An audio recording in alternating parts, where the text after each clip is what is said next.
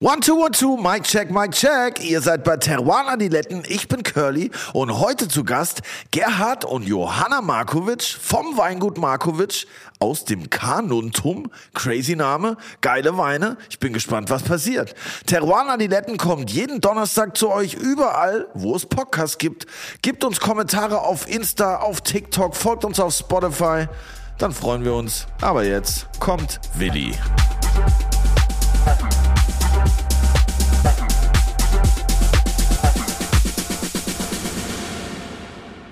Auch ein herzliches Grüß Gott von meiner Seite.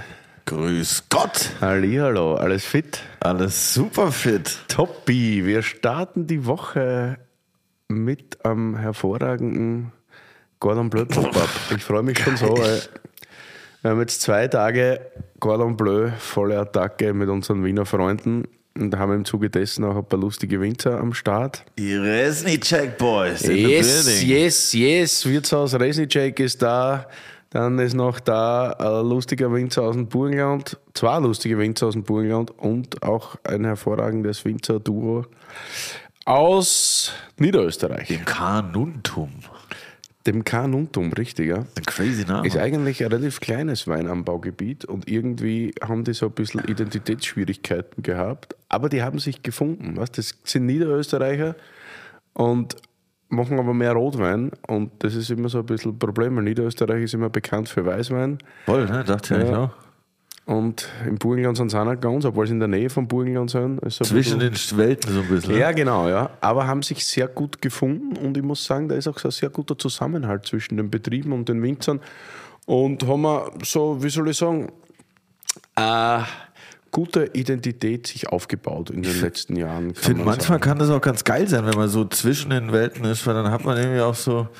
Also klar, es ist schon identitätsmäßig bestimmt nicht so einfach, aber irgendwie hast du dann auch so eine gewisse Freiheit, weil du nicht, du musst nicht das machen, du musst nicht das machen, du kannst eigentlich machen, was du willst. Ist Eigentlich auch ganz geil. Ja, so ein bisschen, ja, wahrscheinlich. Aber wobei ich mir ziemlich sicher bin, ist, dass euch da draußen, oder die Frage ist, läuft euch da draußen auch das Wasser im Mund zusammen, wenn ihr Cordon Bleu hört? Bei mir ist das so ein instant verbundenes Ding. Ich höre Cordon Bleu und denke, oh, njam, njam, njam, lecker geil. es ist immer ein bisschen ein Problem, dass wir hier im Podcast ein Essverbot haben vom Jens. Ja, das Verstehe ich, das Geschmack ist wahrscheinlich wirklich nicht Naja, wir haben ja schon des Öfteren dagegen verstoßen. Aber ich also. kriege richtig Hunger. Ja, richtig, Digga, so geil. Ich hoffe, wir haben genug und ich hoffe, das läuft. Wird sicher super. ja, bestimmt. Aber jetzt wieder mehr mit Wein.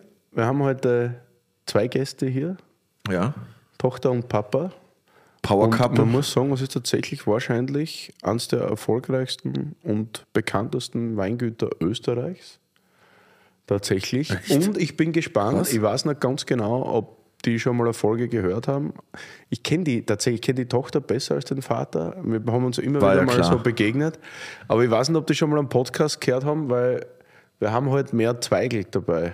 Ne? Und deswegen. Da bin ich auch äh, sehr gespannt, ob gleich ein Bürgerkrieg hier ausbricht, aber wir werden es gleich erfahren. Herzlich willkommen bei Teruan Adiletten, Gerhard und Johanna Markovic. Bist du deppert? Achtung, Achtung, das ist eine Eilmeldung. Ohren gespitzt. Und zwar eine sehr positive Eilmeldung, denn nach einigen Drops Curlys Cubbies kommt jetzt endlich der heiß erwartete, großartige Willis Blaufränkisch. Wir haben ein bisschen küvetiert, gemeinsam mit dem Hannes Schuster vom Weingut Rosi Schuster aus St. Margareten und haben eine hervorragende, wie soll ich sagen, Dörfer-Cuvée kreiert.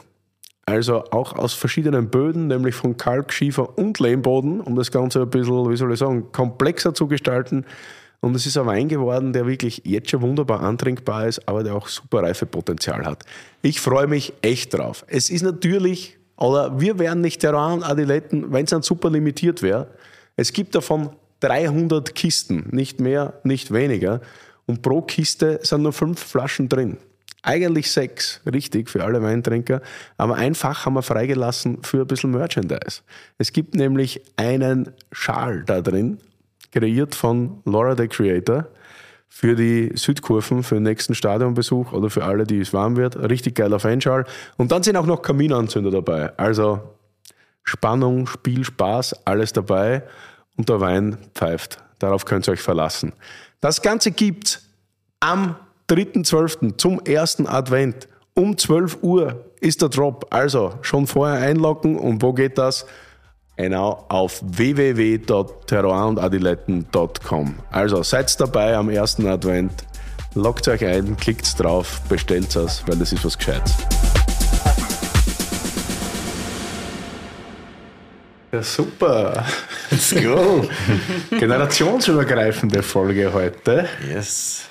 Tochter und Papa heute hier bei uns. Hervorragend. Ich freue mich sehr, dass ihr da seid, weil, wie soll ich sagen, ich habe euch ganz lang nicht am Schirm gehabt. Ich habe bei Wein Co. unglaublich viel Rosenberg verkauft.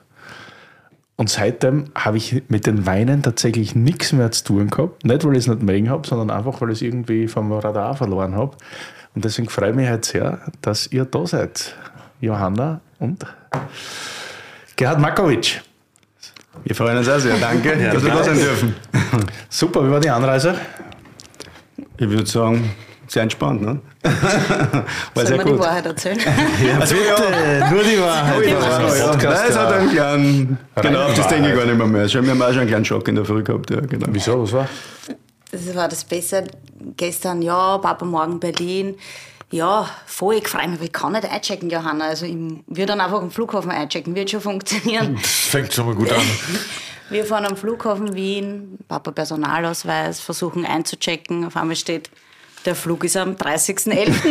und nicht am 30.11. das kenne ich. Kenn ja, ich. wir haben uns dann ein günstigeres Ticket gekauft und haben auf jeden Fall noch den letzten Platz im Flieger in der letzten Reihe gekriegt, aber es ist alles gut. Wahnsinn! Ja. Ja. Mir ist das auch einmal passiert tatsächlich. Da war ich im Zug und dann hat mir irgendein anderer Passagier erklärt, dass das sein Platz ist und ich zeige mein Handy, na, das ist mein Platz. Und der dann so mir, ja, das ist aber in einem Monat. Ich kann es mir so gut vorstellen, wie, die, wie du ihm erklären willst, dass er einfach im Unrecht ist. Voll sagt dann, ja, was machen wir jetzt am 30. November? Um, ich denke, da ja, Glas trinken. Ja, safe. Ne, hast du den jetzt annulliert, oder? Ja. Naja, aber annullieren nicht, aber irgendwie haben sie es glaube ich, ein bisschen eine Gutschrift gemacht. Aber umbuchen ist nicht gegangen. Aber ist mir auch schon passiert, dass ich dachte, oh, ich, nee, ich wollte nämlich einen Flug nach Köln buchen und dachte, krass, wieso ist denn der so billig, wenn der übermorgen schon geht? Na, dann schnappe ich mir den. Dann habe ich auch gemerkt, dass das einfach im Monat darauf war, nicht in dem. Ja. Aber naja, ihr habt es ja geschafft. We made it. Super. Und ihr habt hervorragende Weine mit. Einige aus eurem Haus. Wir haben heute nur eine Folge, so für alle ZuhörerInnen, die gerade die Ohren gespitzt haben, aber dafür haben wir das Doppelte oder fast das Dreifache an Wein. Ja. Da sind wir ein bisschen. Heute wird es sehr flüssig. Und ich hab, was hast denn du hier in der Hand? Was ich denn da blitz? Bubbles, ne? Dein Lieblingschampagner, Curly. Als hätten sie es gewusst. Krass, ey. Erstmal hier Kristall am Start. Ja, nicht nur Kristall, sondern Kristall 2002. Das ist wahrscheinlich eines der besten Kristalljahre, die ich jemals verkosten durfte. Hatte ich erst einmal. Ich weiß nicht, wer so ist der Kristall? Ja, das bin wahrscheinlich ich. Ja, ich bin, finde Kristall ist natürlich eine Marke, aber in sich einer der kultigsten und langlebigsten Jahrgangschampagner, die für mich da sind. Ich sage mir das schon länger und wir waren ja schon am Weingut dort und das ist für mich schon ein beeindruckendes Produkt. Also was Finesse betrifft, Eleganz, also ja, mag ich schon sehr und ich sage 2002 absolut mit 96, jetzt natürlich vielleicht 8, aber diese zwei Jahrgänge, die waren schon absolut kultig. Was, was macht die zwei Jahrgänge so äh, kultig und besonders? Ah, das Klima nehme ich an, aber gibt es da noch irgendwelche anderen Gründe dafür? Ja, du bist, du bist der Winzer. Ja, naja, ich bin jetzt kein Champagner-Winzer, aber es ist natürlich, ähm, es ist wie überall, wenn halt äh, auch dort, wenn das ein bisschen kühler ist und wenn da die, die Frische drinnen ist, also die machen ja auch nur diese Jahrgänge in den ferner in den besten Jahrgängen, also auch nicht zu warm, wie es halt überall ist, wenn das halt alles rundherum perfekt passt, von den Temperaturen, nicht so viel Peaks und so weiter. Und wenn die Jahrgänge passen, dann kommt halt diese, dieser Jahrgangschampagner auf den Markt und das, also das ist auch sicher so, dass der 2002 sicher einer der kultigsten ist. Werbung. Curly Champagner. Das Röderer Wörterbuch. Part 5.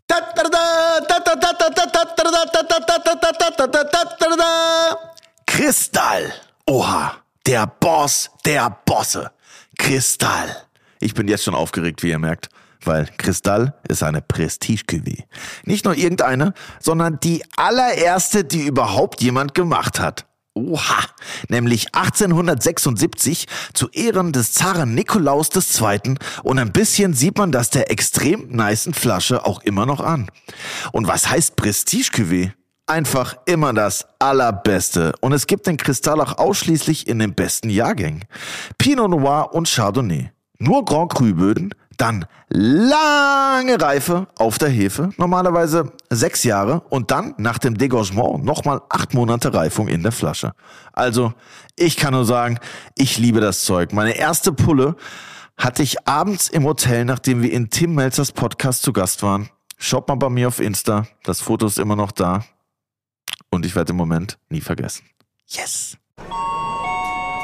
Wenn, wenn ihr jetzt so äh, über so Champagnerhäuser reden, die so lange Geschichten haben, ist es da auch so, dass man zum Beispiel merkt, also wenn man jetzt da langjährig verkostet und so eine Übersicht hat über die Jahrgänge, dass man dann zum Beispiel merkt, Cheers, Cheers erstmal. Cheers. Wenn zum Beispiel jetzt der Kellermeister wechselt nach 20 Jahren und dann kommt ein neuer Kellermeister oder ein, ich sag mal der Verantwortliche fürs Endprodukt, dass man so denkt, okay, das ist jetzt eine neue Epoche oder wird dann schon so drauf geachtet, dass es einfach trotzdem gleich schmeckt, sage ich mal. Also wenn man es weiß, dass jemand gewechselt hat, der in Verantwortung war, dann redet man sich natürlich ein, dass man das auch schmeckt. Ja. Äh, ich glaube, umso traditionsreicher der Betrieb ist, desto weniger merkt man es, weil man da schon auf die Stilistik des Hauses schaut und so weiter. Aber so wie in dem Fall hier dieser Monsieur Jean-Baptiste, der ja seit einigen Jahren das Haus unglaublich nach vorne bringt und auch die ganze Bio-Umstellung und so weiter hervorruft. Ich glaube, da merkt man schon positiv, dass sich das verändert, aber das geht gerade bei Champagner, weil bei Champagner spricht man ja immer von Reserveweinen, also bei normalen Cuvées, jetzt nicht hier, weil es ein Jahrgangsprodukt ist, aber da geht das langsamer und es dauert länger und deshalb, glaube ich, schmeckt man es nicht von einem Jahrgang auf den nächsten so krass wie in irgendeinem anderen. Also bei normalen Weinen, bei Stillwein wäre das wahrscheinlich schneller zu schmecken wie bei, bei Schaumwein. Wahrscheinlich. Wie ist das bei euch? Magst du sagen, oder? Na, sag. Ja, ich meine, äh, du meinst jetzt, was betrifft die, die Stilistik oder, oder das mit den Ja, Stilweinen? ob das, ob das dann so ganz schnell manchmal ändert, wenn ein, ein neuer Mann am Ruder ist oder eine neue Frau, oder ob das. Also bei uns selber, glaube ich, ist natürlich eine Entwicklung, seit wir Wein machen, wenn ich ganz ehrlich bin, weil mm, wir haben die Weine sicher in den ersten Jahren anders gemacht, wie wir sie heute machen. Und für mich selber ist es halt immer, also in diesen Strukturen, wie wir arbeiten, also Familienbetriebe, da ist für mich immer ein bisschen der Wein, der Ebenbild des Winzers, weil halt seine, ja, seine Energie, sein, sein, wie soll ich sagen, sein ganzes Handeln, aber auch sein Charakter irgendwo aus meiner Sicht da immer rauskommt. Und es ist, äh, es ist, geht immer weiter. Also es ist immer Entwicklung für mich. Du hast immer zu mir gesagt, ähm, Johanna, wenn ich den Winzer anschaue, dann weiß ich ungefähr, was er für Weine macht. Man sieht das einfach. Oder man, wir glauben Nicht durchs Anschauen, das ist vielleicht übertrieben, aber ich glaube schon, wenn man fünf, sechs Sätze spricht, weiß man, was für Stilistik Ja. er die Weine macht. Also Ich sage das, auch immer, wenn man beim. Winzer in der Stube sitzt und man schaut so die leeren getrunkenen Flaschen an, dann weißt meistens, ob es ein cooler Winzer ist oder nicht. Ja, aber ich kenne das auch, Aber- wenn du mit Leuten im Studio bist oder irgendwie Songs schreibst und die ersten zehn Minuten, da merkt man meistens schon so, okay, in welche, was für ein Typ ist das, was für, was für ein Mensch ist das, was für ein Charakter so. Ich weiß schon, was du meinst, glaube ich. Aber ich glaube, bei uns hat sich generell äh, viel getan. Also ich glaube, mit jeder Generation kommen andere Ideen, kommen frische neue Sachen. Und mein, wir kommen ja eher vom Rotweinbereich und ich glaube, da hat sich schon sehr viel getan wir haben uns sehr viel damit beschäftigt, auch mit Rebsorten und mit Eleganz und mit Ausbau. Das ist schon in den letzten drei, vier Jahren sicher verstärkt, nicht verstärkt, war immer schon so, aber wir haben uns schon genau überlegt, wo wollen wir hin und, und was kann man bei uns gut und ich glaube, da haben wir schon versucht, auch viel Ich bin zu auch machen. schon sehr gespannt auf der Folge, da ja jeder weiß, da ich, dass ich Grauburgunden endlich gleich gern mag wie Zweigelt. Und heute haben wir einige Zweigelt. Ja, das Wir freuen uns schon auf die Fragen, Willi. Wir freuen uns. Das ist halt die Know Your Enemy Gespannt. Folge. Und deswegen, ja, ich freue mich auch sehr. Ja. Äh, Der Kristall ist übrigens Ja, hervorragend. wollte ich gerade sagen. Voll, perfekt. Oder? Also die, diese Balance zwischen Frische und dann doch die Komplexität und die Ruhe, die da in dem Glas ist. Und dann hast du so super Autolyse-Aromen, aber nicht zu viel, die da irgendwie was kaputt machen. Die Länge ist ein Wahnsinn. mal Autolyse kurz. Hast du noch nie gehört? Haben wir noch nie irgendwie Autolyse? Autolysearomen sind Aromen, die entstehen während die He oder kommt eigentlich von der abgestorbenen Hefe und von der Hefelagerung. Umso länger die Flüssigkeit da auf der Hefe lagert, desto mehr normalerweise hat man Autolysearomen. Und äußern tut sich das beim Trinken oder beim Riechen. Meistens geht es so ins Brotige, Biskuitige, Okay, ja. in solche Aromen, also Hefearomen halt. Das nennen wir Autolysearomen. Aber so unendlich dicht, gell? Extrem jung, finde ich. Also die 20 Jahre. Saufrisch. Ja, wirklich. Ich habe immer so viel Absolut Angst, wenn ich einen, erkennbar. einen, einen Kristall in die Hand nehme, wo die Folie herunten ist, dann denke ich mir bestimmt, oh, hoffentlich war der irgendwo dunkel gelagert, weil ich bin so ein Lichtschadenopfer. Gott sei Dank ist die Flaschen kein Lichtschadenopfer. Das ist hervorragend. Das ist richtig gut. Wow. Ja, Genau, Supi. das wollte, wollte ich nämlich gerade fragen, war da die, hast du da die Folie dran gelassen, bis du die hertransport, haben wir die gerade erst vorher entfernt oder hast du die Folie schon länger? Nein, ich glaube, beim Versand haben wir es übergeben. Okay. Aber es ist immer in der? Folie gelagert, ja. Aber Ja.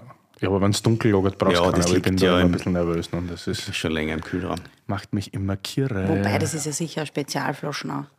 Die haben ja so. Ja, das weiß ich trotzdem. Ja. Ah, sehr gut. Super, mein. Trinkt ihr viel Sprudel daheim? Ja, sehr. Ja. sehr viel. Aber auch viel rot, tatsächlich. Ja, aber jetzt querbeet, aber Sprudel ist schon absolut erfrischend. Geht ja vor dem Rotwein und dann auch. Nicht? Zwischendurch. Das ist ja ein gewisser Vorteil. Ihr tritt seit Generations auf. Seit wie vielen Generationen gibt es das Weingut Markovic? Naja, also wir sind seit 1750 in Göttlersbrunn. Okay. Hat es immer schon ein bisschen Wein gegeben.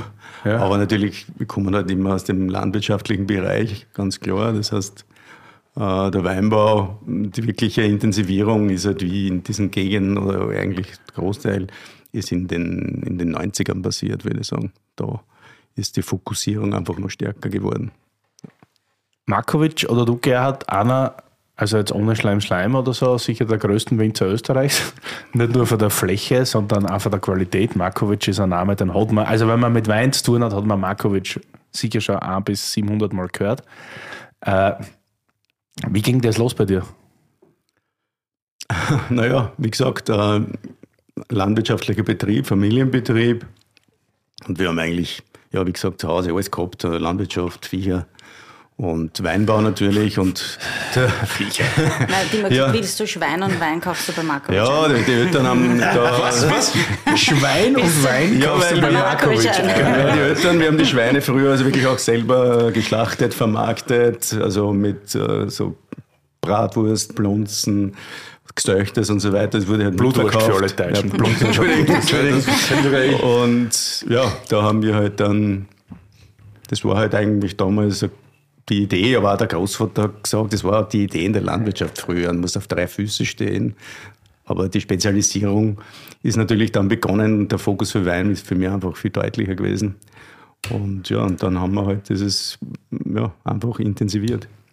Immer mehr Wein und Rotwein war natürlich schon ein bisschen ein Thema, weil halt bei uns in der Gegend, glaube ich, da schon tolle Voraussetzungen sind und ja, so ist es dann halt Step by Step gegangen. Aber also die Gegend ist, Entschuldige, die Gegend ist Kanuntum. Genau. Haben wir noch gar nicht erwähnt vor lauter Röderer. Ja, das ist ja eins nach dem anderen. Ne? Ja, genau. Kann man ja einhaken. Äh, ist für mich immer so ein bisschen ein blinder Fleck. Ne? Also, weil, ja, also das Kanuntum ist so, also es ist ja irgendwie, fängt im Osten bei Wien an und hört in der Slowakei auf und geht irgendwie so nördlich in Neusiedler Sees. Erstreckt sich das auf ca. 800 Hektar, glaube ich, wenn ich mich richtig informiert habe. Ist bekannt für Zweigelt, auch Blaufränkisch, Chardonnay, Weißburgunder. genau Gibt es noch was? Veltliner. Ja, gibt es natürlich, aber der Fokus liegt, wie du sagst, bei den roten Zweigel blaufränkisch. Bei den weißen, glaube ich, wo die Stärke ist, sicher bei uns bei den Burgundersorten. Okay, was macht das Gebiet so, so perfekt für Rotwein oder für das, was ihr macht? Ich glaube, also was wir auch gerade in den letzten Jahren sehen, wir kehren schon noch zu Niederösterreich, sind aber an der Grenze zum Burgenland. Das heißt, wir haben schon sehr warme Tage, aber sicher wirklich sehr, sehr kühle Nächte. Und das aufgrund der Donau. Das heißt, ich glaube, so zwei Komponenten, die man schon wissen muss, äh, wenn man über Kanuntum redet, ist zum einen die Donau, die natürlich wirklich diese frische, kühle Brise bringt. Und dann der zweite Punkt ist sicher der Wind. Also wir sind ja genauso zwischen den Alpen und den Karpaten, dieser sogenannten Brucker Pforte, wo diese Winde vom Norden kommen. Und da, glaube ich, haben wir schon in den Rotweinen deutlich höhere Säurestruktur. Und das ist, das ist wirklich spannend, auch für die Zukunft. Ich glaube, das ist schon was, was uns besonders macht. Werbung! Digi, ich hab's geschafft. Der Fastenmonat ist endlich hinter mir. Oha, krass. Welcome back. Wie war's? Naja, unterschiedlich. Mal leichter, mal härter. Meistens ein bisschen langweilig. kann ich absolut nachvollziehen, verstehe ich. Und keine Ahnung, ob ich das so lange durchhalten würde. Mein Lieber, da habe ich die perfekte Lösung für dich. Intervallfasten. Da gibt es viele verschiedene Formen. Von sechs Stunden am Tag bis zwei Tage die Woche.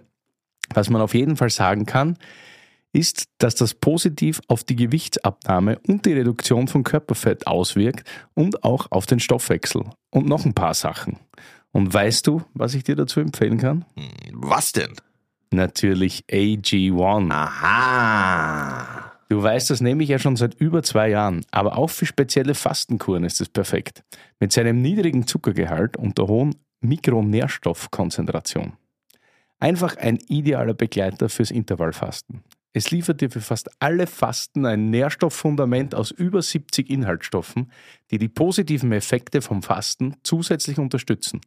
Es hilft deinen Energiestoffwechsel und gesundes Altern von den Knochen und deinem Nervensystem. Das ist natürlich nice. Voll nice. Und dabei ist es more in one. Du musst nicht zehn unterschiedliche Vitaminpillen dir einwerfen. AG1 ist ein Produkt, mit mehr als 70 Zutaten aus natürlichen Lebensmitteln, das viele andere ersetzt. Eine tägliche Portion AG1 liefert ein Nährstofffundament aus fünf verschiedenen Produkten. Es macht somit viele Multivitamin- und Mineralienpräparate, Bakterienkulturen, andere Greens-Mischungen und Pilzkomplexe überflüssig. Jeden Morgen ein Scoop AG1 in kaltes Wasser, schütteln, trinken und du musst dir nie mehr Gedanken über dein Nährstofffundament machen. Genau so ein Nährstofffundament brauche ich. Und Gedanken will ich mir auch nicht machen. Nee, Gedanken will sich eh keiner machen. Safe. Und wie komme ich an das geile Zeug ran?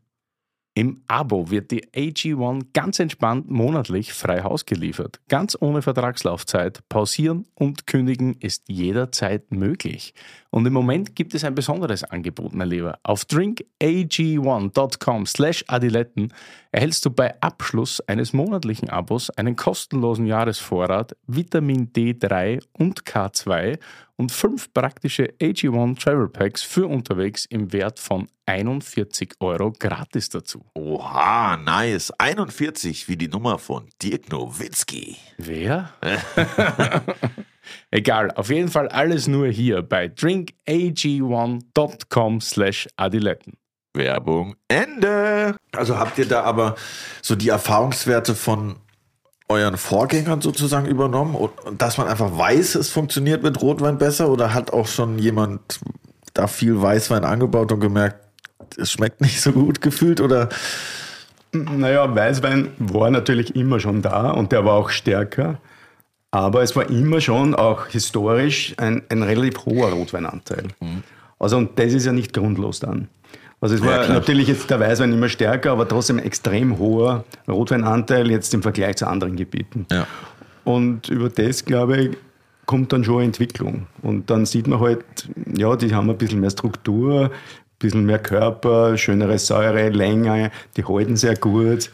Also da gibt es schon dann ein bisschen Erfahrung, auf dem man halt dann aufbaut und denkt sich, das passt da wirklich perfekt hin. Und natürlich ist das ein Prozess, äh, der in den ersten Jahren, also in den 90ern, tendenziell in Österreich, da halt dieser Rotweinboom ein bisschen stärker gekommen ist, da ist halt extrem viel passiert. Also was Erträge betrifft und äh, all diese Dinge im, im, im, Weingarten, die Pflanzen, Rebsorten, all das halt adaptieren, dass halt das alles genau passt, Pflanzdichte und so weiter.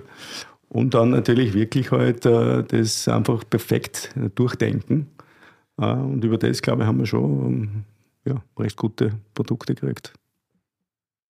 Bei dem Rotweinboom warst du dabei, so irgendwie mit, mit, wie soll ich sagen, Albert Gesellmann, Paul Ax, dann vielleicht Igler oder wie soll ich heißen, also so die großen Burgenländer, die dann so Merlot, Cabernet, Blaufränkisch, Zweigel Geschichten gemacht haben. Ja. Da warst ja du auch federführend. War das damals irgendwie so, weil die Geschichte erzähle ich immer so 90er, haben alle probiert, Bordeaux zu kopieren, einigen ist es sehr gut gelungen und dann haben wir eigene Identität gefunden. Wie, wie war das? Also wie war die Entwicklung wirklich? So, ich meine, du bist ja quasi Zeitzeuge, ich bin fast ein bisschen zu jung. Zeitzeuge. Es war sicher so, dass der, die Orientierung, äh, also in den klassischen Gebieten bei uns und im Burgenland, sicher ursprünglich mehr in Richtung Bordeaux war, ganz klar. Die Stilistik war die, die wir halt damals äh, oft verkosten haben können, die wir auch gekriegt haben, die uns auch sicher angesprochen hat. Äh, und, und das war natürlich am Anfang, weil wenn du natürlich anfängst, aber wie gesagt, das ist immer alles in, in, in Progress. Also da beginnst du natürlich Dinge äh, anzuschauen, du fährst extrem viel herum und versuchst halt das umzusetzen. Und natürlich immer mit dem Punkt, das war schon immer so, dass wir das hauptsächlich mit unseren Rebsorten machen. Aber natürlich, äh, dann sind schon ein bisschen die internationalen Sorten gekommen. Aber der Hauptfaktor war immer, also bei uns eben der Zweigelt als Basis. Und dann eben dazu, ja, Merlot oder jetzt den Blaufränkisch. Aber das war schon, war schon so der Punkt, dass wir halt hier in diesen Bereichen begonnen haben. Dann, das war Bordeaux, aber es waren natürlich auch damals ein bisschen Einflüsse von Kalifornien, viel nach der Schule sind auf Kalifornien gegangen. Das war halt leicht mit der Sprache früher, nach, also in den 90er in Frankreich einen Praxisplatz zu bekommen, muss man fairerweise sagen, war auch nicht so einfach. Da war es schon leichter, da, Entschuldigung, in Kalifornien was zu bekommen. Und Echt? Ja, schon. Weil, Weil das so beliebt war dort in, Frankreich. Ja, das war halt gerade. Also jede Zeit hat seine Mode für mich und, und so ist es ein bisschen. Und da war es halt. Und das gehört ja alles ein bisschen dazu, dass man all diese Dinge ein bisschen mitmacht. Dann versteht man es, finde ich, auch besser und kann auch anders agieren später dann. Ja. Und war, war einfach der Grund, dass Bordeaux eher das Vorbild war, dass ihr die Weine besser gekriegt habt oder einfach mit die Weine euch besser geschmeckt haben? Oder war damals Burgund noch gar nicht so ähm, interessant generell? Oder? Naja, also Burgund war schon da, aber natürlich für uns waren halt, äh, das war halt auch die, die Rebsorte Pinot Noir war ja auch spärlicher vorhanden. Das muss man ja auch mal sagen. Da waren ja nicht so viel ausgepflanzt zu der Zeit einzelne Parzellen. Also wir haben ja selber dann ein bisschen schon was gepflanzt gehabt oder begonnen. 90er die ersten gesetzt und das war dann, haben wir halt auch gesehen, das passt auf gewisse Platz auch sehr, sehr gut. Aber es ist halt schon, äh, schon weniger Platz, nicht, wo Aha. das perfekt ist. Das ist halt mit den anderen Sorten schon fast ein bisschen anders gegangen.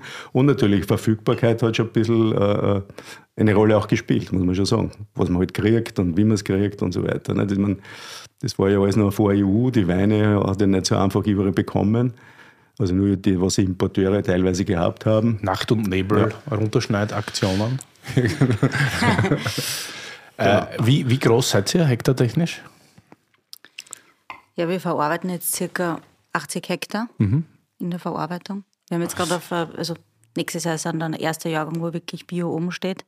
Kommt ja aus ein bisschen einer Geschichte, dass wir ja mit Traubenlieferanten gearbeitet haben, weil wir ein super klein strukturiertes Gebiet natürlich sind und wir wollten die alle am Weg mitnehmen. Ähm, und nächstes Jahr haben wir das dann geschafft. Und, und aufgeteilt in Weiß und Rot? Naja, schon ca. 70 Prozent Rot, 30 Prozent Weiß, ja. Und wie lange hat es jetzt gedauert, weil du jetzt sagst, biozertifiziert ab nächstem Jahr bei 80 Hektar? Wie, wie lange dauert das, bis sowas umgestellt ist? Das geht ja bestimmt nicht von einem Tag auf den anderen, oder? Im Prinzip dauert es einmal drei Jahre. Wenn du die finanziell aber umbringen willst, kein Problem. aber für uns war das auch ein Work in Progress. Oder, oder wir selber, unsere Weingärten natürlich schon länger. Aber wir wollten auch nicht, zuerst ist der Wein Bio und dann der, sondern entweder alles oder gar nicht. Und, und, und das war ein bisschen so unser Credo. Und für uns ist es jetzt, Wein hat mehr als nur dieses Biozeichen hinten. Ja, ja, voll, klar. Aber fängt man dann ähm, einfach irgendwo an und, und sagt, okay, wir fangen jetzt da an mit der Umstellung bei dem Weingarten, bis, und bis man irgendwie fertig ist? Oder? Ich glaube, du fängst prinzipiell immer bei deinen eigenen Flächen an und dann probierst du mal und dann, dann siehst du eh, wie es geht und dann nimmst du deine Partner irgendwie mit aus deiner Erfahrung heraus. Und das, sowas dauert ja, geht ja nicht von heute auf morgen. Das sind die Dinge, die laufen ja schon von, von sechs, sieben, acht Jahren ab oder zehn Jahren und gewisse Dinge hast du eh nie gemacht. Also, aber es, irgendwann ist halt dann die Entscheidung, dass man das halt auch, äh, ja, uns auch, sagen wir mal, zertifizieren lässt und halt ja. diesen Prozess halt einleitet. Gehört einfach dazu. Oh, das riecht Als Konuntum seid ihr eigentlich ja immer,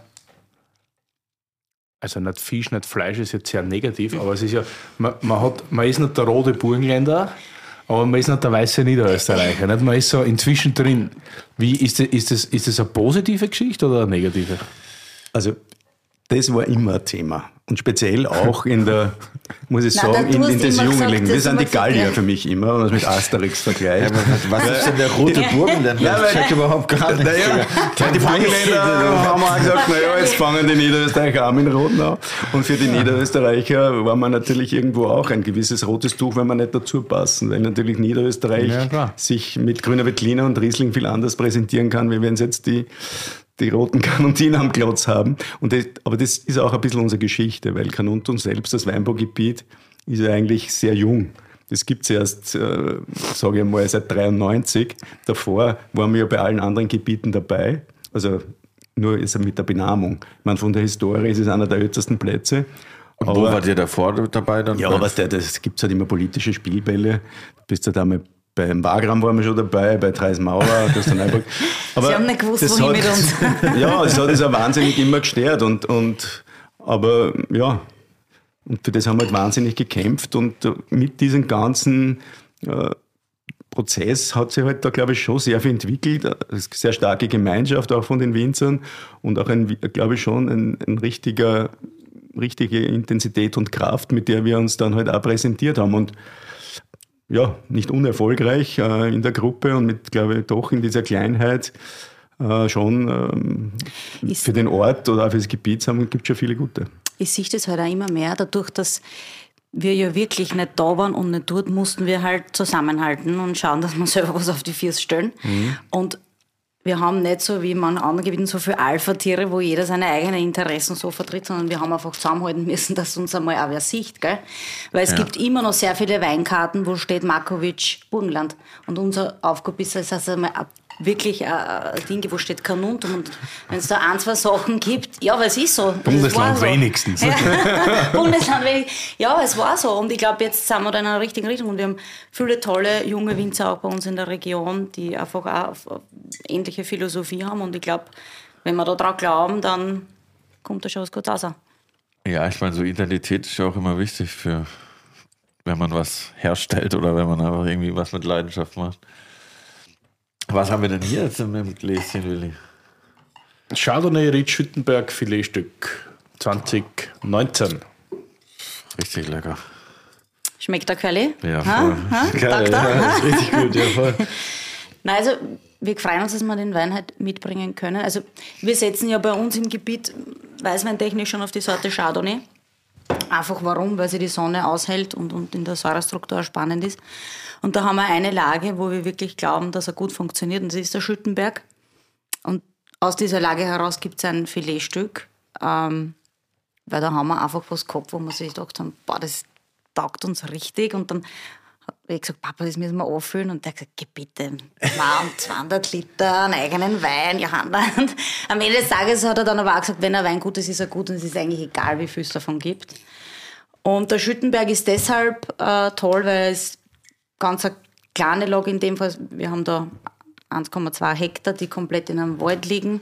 Das heißt, es ist sehr kühl und es hat die höchste Kalkauflage bei uns.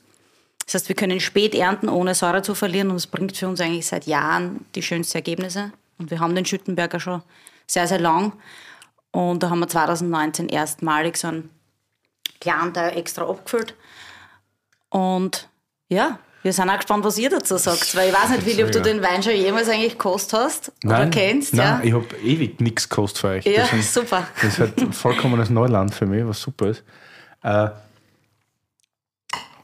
es schmeckt mir, schmeckt mir sehr gut. Das hat so eine ganz zarte Reduktion, aber nicht so, dass ich sagen darf, es würde mich stören. Ja, aber irgendwie. geil, die Super. Steinigkeit, abfällig. Also ist ja ganz, ganz typisch Chardonnay, aber schmeckt halt. Würde ich jetzt nicht vermuten, dass er aus dem Kanuntum kommt, weil Kanuntum hat für mich immer eine warme Assozi- Assoziation. Ja, das stimmt aber nicht. Und der, ja. ja, ist ja gut, dass wir euch da haben. Ne? Bitte immer Willi Nein, Und das schmeckt wirklich cool. Das hat er noch 13 Volumensprozent für 19. Ne? Und das ist schon echt. Ich meine, wir, wir haben ja äh, Vinifikation. Also, erstens einmal muss man sagen, Erntezeitpunkt sicher ist wichtiger als denn je. Was der drei Tage später und du kriegst schon üppigen Chardonnay, der in die Breite geht. Das heißt, wir müssen schauen, dass wir punktgenau ernten. Wir machen alles Ganztraubenpressung, das heißt lange Pressungen, schonende Pressungen. Und dann gehen wir eigentlich direkt ins Fassel, das heißt trübe Vergärung und so weiter und so fort. Und im Endeffekt ist das das, was, was rausgekommen ist. Ja, ich glaube, dass wir da, da können wir halt wirklich, was wir gesehen haben, da ist extrem viel möglich. Also wirklich, also wir wollen jetzt, das haben jetzt wieder nicht die, natürlich irgendwo ist der Burgund für fast alle, die Chardonnay machen das Vorbild, aber wir wollen schon, es geht natürlich stilistisch in diese Richtung, aber wir wollen schon äh, wirklich eine Stilistik auch für uns finden, die halt in diesem, was mir da auch gefällt von der Nase, dieses flintige, steinige und am Gaumen schon Fülle, aber hinten trotzdem den Kick von der Säure. Das ist so das, was mir ich unter dieser Stilistik vorstelle und glaube, haben wir jetzt äh, wirklich eine gute Richtung. Und, aber natürlich auch hier wieder, es gibt nur wenig Plätze, wo es möglich ist.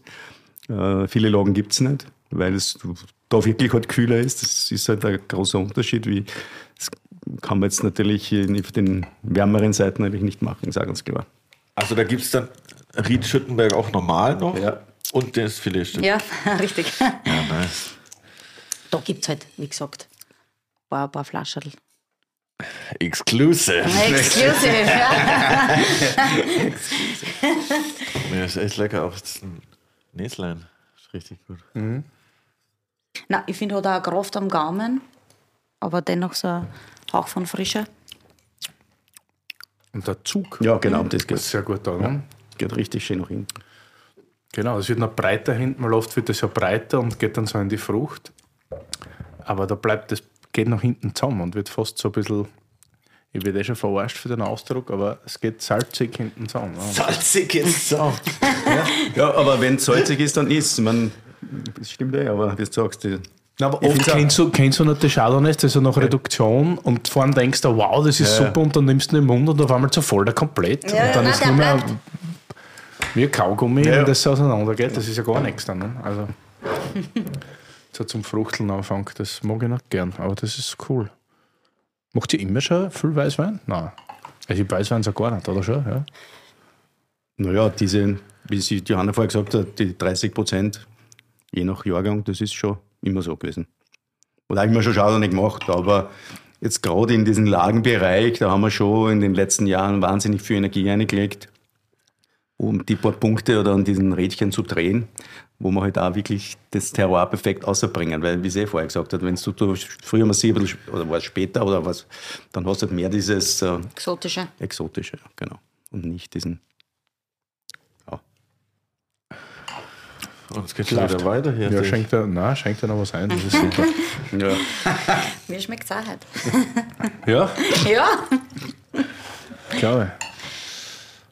Ich war mal, ich habe nicht gewusst, dass auch Abestal da bei euch ist, gell? Das ist da in der Nähe, oder? Ja, Da war ich mal bei so einem Winzerfest. Wo, was denn da? Ich weiß nicht, da hat mich eingeladen ein, ein, ein Nadler. Ja, der hat einen Buschenschock. Also heiligen. Richtig, richtig. Ich war ja mal Schuhplattler, für alle, die das noch nicht wissen. Gell. Ich bin, ich bin Schuhplattler tatsächlich und mit der Schuhplattlergruppe Neudau hatte ich mal einen Auftritt bei so einem Winzerfest in Abestal. Und da war ich noch ein bisschen jünger und noch ein Wann war bisschen das? ganz so noch Trinkfest. hier Das ist sicher 20 Jahre her. Okay. Wieso hast du noch nicht hier geschubplattlert? Nächste Folge will ich dich in Solo-Dancen sehen. Ja. Also ich glaube, da habe ich gerade frisch einen Führerschein, war so 17, 18 wahrscheinlich. Noch Ich nicht rap ganz so dazu. trinkfest. Und da habe ich irgendwo dann hinten in, ins Gestrüpp gereiht und war vollkommen fertig. Am nächsten Tag Kater des Todes, also richtig. Aber da hat es auch ehrlich gesagt nicht viel Gescheites zum Trinken gegeben. Das ist jetzt nichts gegen Weingut oder Buschenschank Nadler, aber so richtig, die guten Kanuntummer waren nicht dabei damals. Ne? Abestal. Hat das ein gutes Terroir? Ist das, wie, wie teilt ihr euch da auf? Was für Orte gibt es da? Abestal, Göttelsbrunn? Der Göttelsbrunn und? Abestal ist ja eine Gemeinde grundsätzlich. Aha. Ja. Und dann hast du Höflein, das ist so der westliche Teil, sagen Aber wir. nicht und Groß- und Kleinhöflein. Nein, nur Höflein. Höflein. okay. Und dann hast du Brellkirchen, das sind schon die drei. Aber Brellkirchen ist ja jetzt der östliche Teil direkt. Äh, ist, wir haben schon eine gewisse Besonderheit auch, was es, das Terroir betrifft, weil wir im westlichen Teil mehr halt alpin beeinflusst sind. Das ist eine sanfte Hügellandschaft mit so süd südwestlich geneigten Hügeln. Da ist hinten bei gar nicht wenig Wald, der uns äh, einfach äh, schützend und kühlend wirkt. Und eben da dahinter fließt dann die Donau. Und dann hast du halt den westlichen Teil, äh, im Spitzerberg, wo halt ein bisschen sandiger ist vom Boden. Ist also, und, und vor allem von den Karpaten beeinflusst. Das heißt, wir haben auf 35 Kilometer zwei geologische Formationen. Wir sind ja von Alpen vom Leiterberg und auf der, auf der, aus der westlichen Seite nochmal einen Einfluss von den Karpaten. Also das ist schon sehr speziell auf diesen kleinen Strukturgeschichten hier einfach wirklich diese zwei geologische Formationen zu haben. Dadurch haben wir halt sehr viele verschiedene äh, ja, Terroirs, wenn man so will. Wobei wir unterscheiden sehr stark auch bei uns im Weingut im Sortiment zwischen Göttlesbrunn, da fassen wir eben zusammen ein bisschen Göttlesbrunn mit Flein, da sagen wir immer sehr Schotter geprägt, weil wir ja vor dieser Urdonau eben diesen Schotter mhm. haben. Das heißt Schotter in Kombination mit Kalk. Und auf der östlichen Seite ist eben Prellenkirchen, Spitzerberg, Blaufränkisch, kennt ihr ja. wahrscheinlich, oder östlicher Teil, wo wir eben sagen, sandiger Kalk. Also im Prinzip sind es diese zwei Unterschiede, die wir auch ein bisschen herausarbeiten wollen. Also weil du gefragt hast wegen Ortschaft und so weiter. Für uns ist es ein bisschen Göttlesbrunn und Prellenkirchen. Ja. Und wie kamst du denn ins Weingame? ins Weingame. Naja, ich habe ähnlich wie der Willi bei Wein und Co. gearbeitet, sehr lang. Ah ja, okay, dann weiß ich. Also, ich glaube, es gibt eh keinen in Österreich, der Winzer Familie nicht bei Wein und Co. gearbeitet hat. Das ist so wie die, so die, die, die Sammelstelle für Weininteressierte irgendwie in Wien gefühlt. So, ne? Nee, sorry, erzähl weiter. Nein, nein. Was die daheim aufgewachsen natürlich, aber dann willst du halt irgendwie doch was anderes machen. Weil macht man halt so. Und dann bin ich aber in Wien Unternehmensführung studiert und habe mich da wirklich unabsichtlich für das falsche, nicht für den falschen Studiengang angemeldet, aber ich habe mich, nein, wirklich das ist echt, das Wirtshaus echt, gekommen, ja, ja, ich auch nicht. Nein, und da gab es die Möglichkeit, Vollzeit oder äh, berufsbegleitend zu studieren und ich habe anscheinend das Hackerl bei berufsbegleitend mir gedacht, Urfahrt nur am Abend, was mache ich den ganzen Tag? Urlangweilig. Nein, Aber das war dann nur so Abendstudium. Abendstudium, ja. Ach so, okay. Und habe mich dann bei Wein und Co. beworben und war dann da ein Jahr im Einkauf und dann aber zweieinhalb Jahre im Marketing und war da vom Kamera so ein bisschen die rechte Hand, bevor er verkauft hat und habe dann also, glaube ich, diese letzte Riege der Wein und Co-Zeit mitgemacht. Und da ist natürlich die Liebe zum Wein noch mehr geworden. Und dann bin ich, ja, dann bin ich heim und dann hat es aber Kassen, ja, eigentlich auskennen tust du den noch nicht. Also, ich schön, dass du heimkommst, aber. Ja, nach Pension schaut der Gerhard noch nicht ja, aus, ja, und dann bin ich aber nach Südafrika und habe da auf einem Weingut gearbeitet im Swartland bei Johann Meyer. Swartland macht sehr viel. Natur. äh, kennst sicher vom, vom Craig, ein Freund, Barbro Brutal, Chenin Blanc, dieses Okay. Label. Kennst du Ja, wahrscheinlich ja, sicher. ja, aber nein, nein, ich nicht. Macht coole Pinots und Chardonnays und deswegen irgendwie Und wie lange dorthin. ist man da so? Na, da war ich drei Monate circa.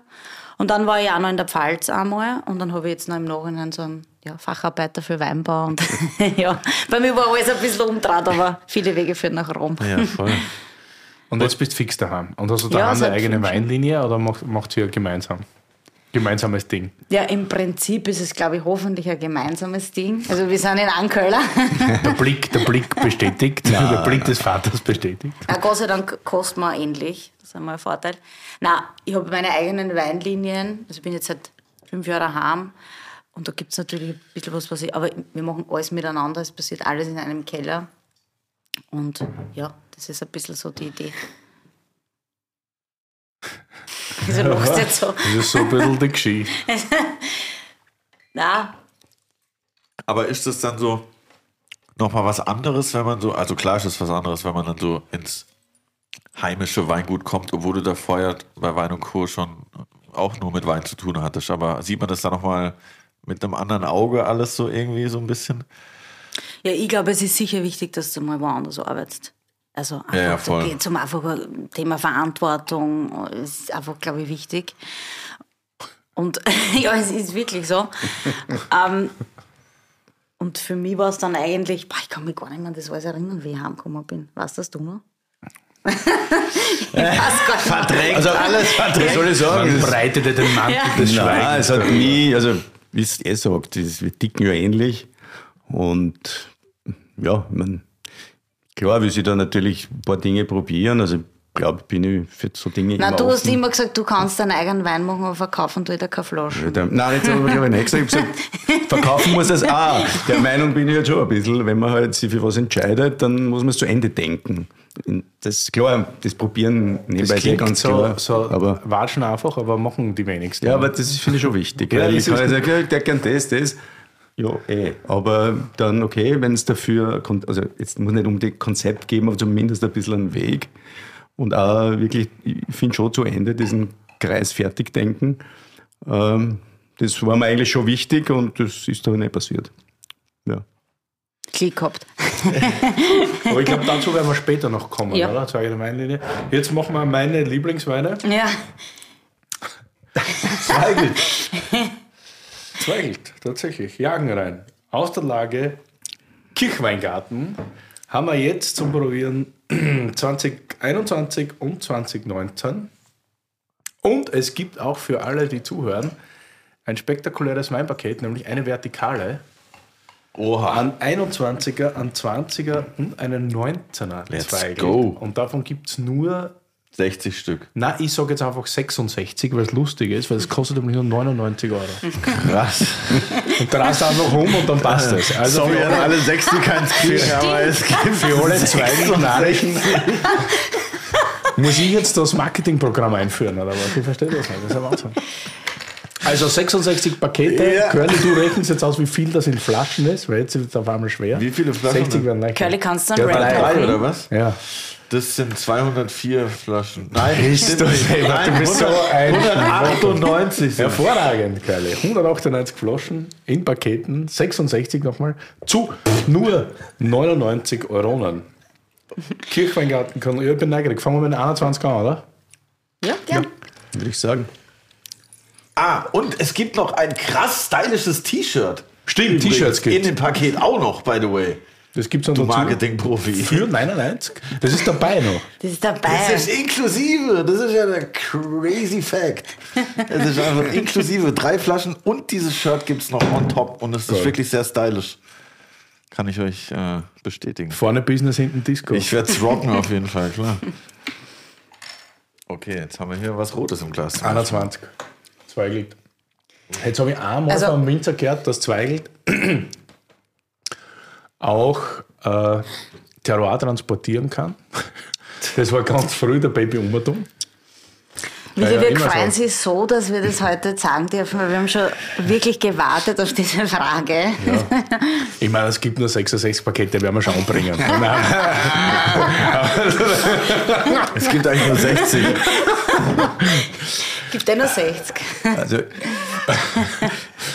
gut, ich muss natürlich die Lanze ein bisschen, bisschen Lanze brechen. Finde ich gut, finde ich gut, ich gut. Lanze brechen. Aber also grundsätzlich möchte ich halt sagen, dass äh, die Rebsorte natürlich ganz ein wichtiger Faktor ist, aber ich glaube, dass äh, noch wichtiger ist eigentlich die Herkunft für uns und ähm, dass äh, es gibt, äh, ich glaube, Zweigelt oder, oder egal, ob es jetzt auch Blaufränkisch ist, die Rebsorte kann schon das Terroir zeigen, weil sie ganz einfach auf Böden, die halt, sage ich, schottriger sind oder eher flacher sind, hier schon etwas breiter und, und üppiger wird, aber glaube ich auf Böden, die Kalk haben, die Ton haben, auch sehr straff und filigran wird. Und in meiner Sicht ist das beim Pinot Noir nicht viel anders. Ein Lös Pinot Noir ist breiter, üppiger und du hast es halt einfach, wenn es halt Kalk dabei ist, einfach Struktur und Finesse. Und ich glaube, dass das bei der Rebsorte jetzt nicht so viel anders ist. Das beim Zweigel die Thematik ist halt,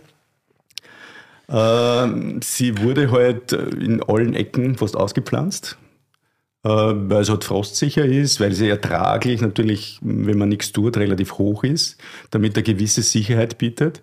Und man hat es halt von, ja, von Burgenland bis in die Steiermark dadurch halt hingebracht.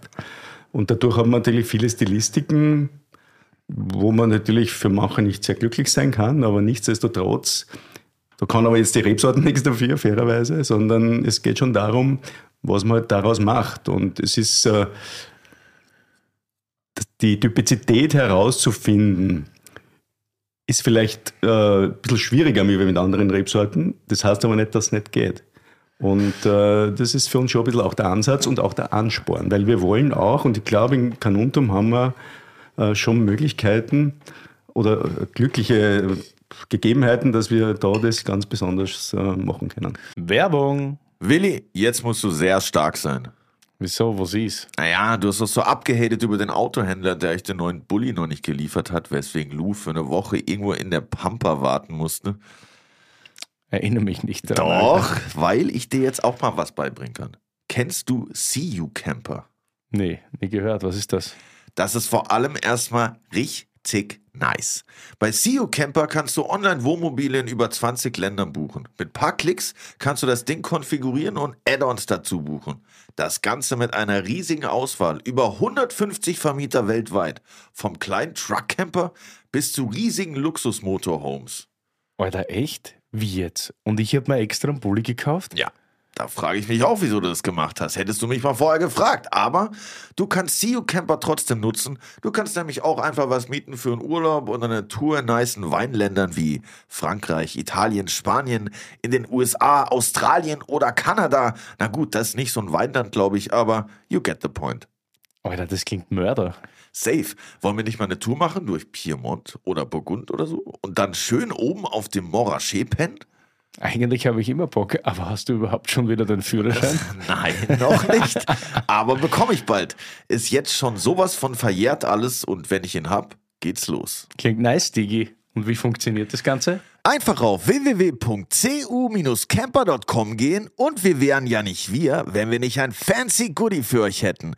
Mit dem Gutscheincode CU-TA24 spart ihr bei allen Buchungen ab 1500 Euro 50 Euro ein. Das Ganze ist einlösbar bis zum 31.12.2024. Das war viel Info. Sag nochmal, komm.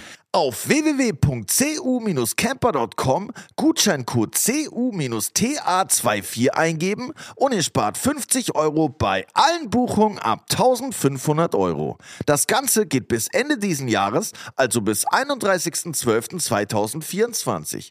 Alle Infos wie immer in den Show Notes Und natürlich erst parken, dann Wein trinken. Ich scroll schon, ey, da sind echt ein paar richtig geile Dinge dabei. Werbung Ende. Weil ich habe mich gerade schon gefragt, warum du die Rebsorte so hatest. Ich, ich bin so vollkommen un, unvorbelastet, äh, was Zweigelt angeht. Deshalb frage ich mich immer, warum äh, Willi da so eine, so, eine, so eine Abneigung dazu hat. Aber es liegt daran, dass die einfach so weit verbreitet ist, dass sie auch Leute ausgepflanzt haben, die nicht so ein gutes Endprodukt daraus gemacht haben, oder wie?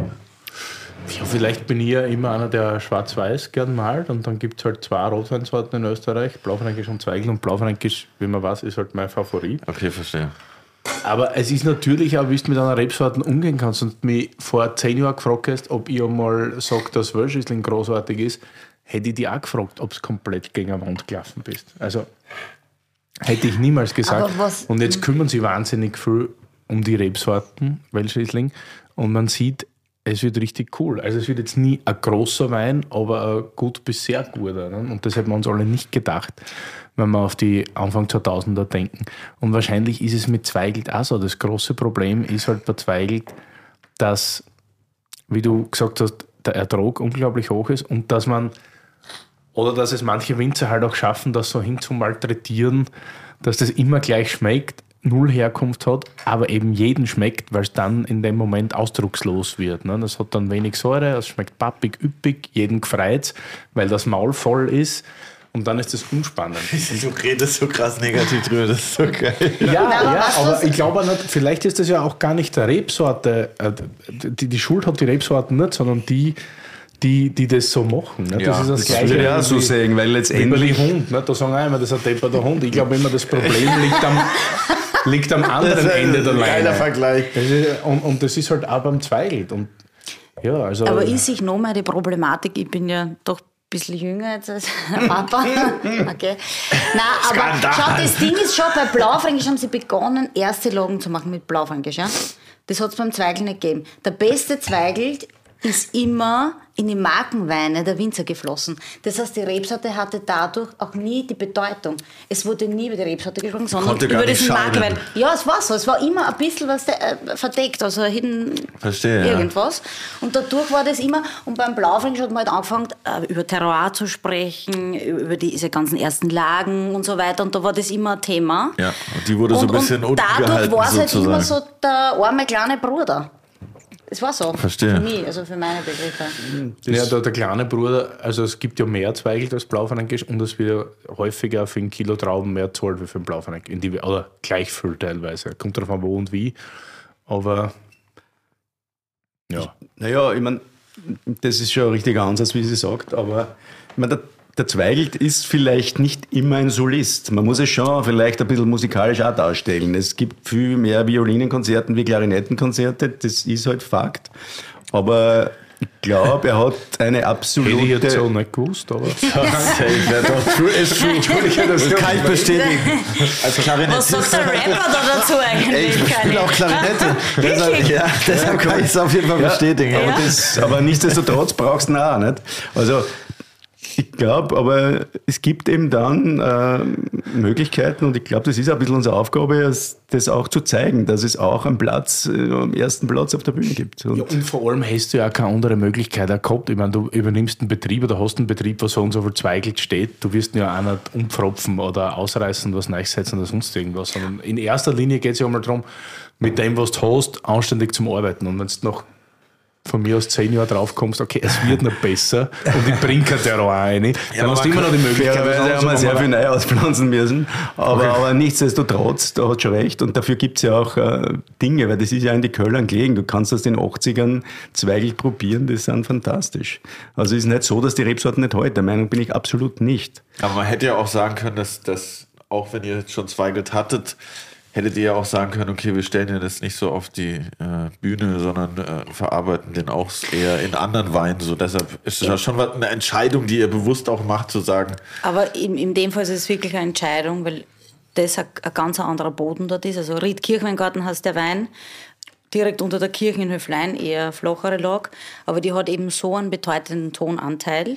Und Ton ist einfach ein extrem guter Wasserspeicher. Und wir haben ja Zweigel auf sehr vielen verschiedenen Parzellen.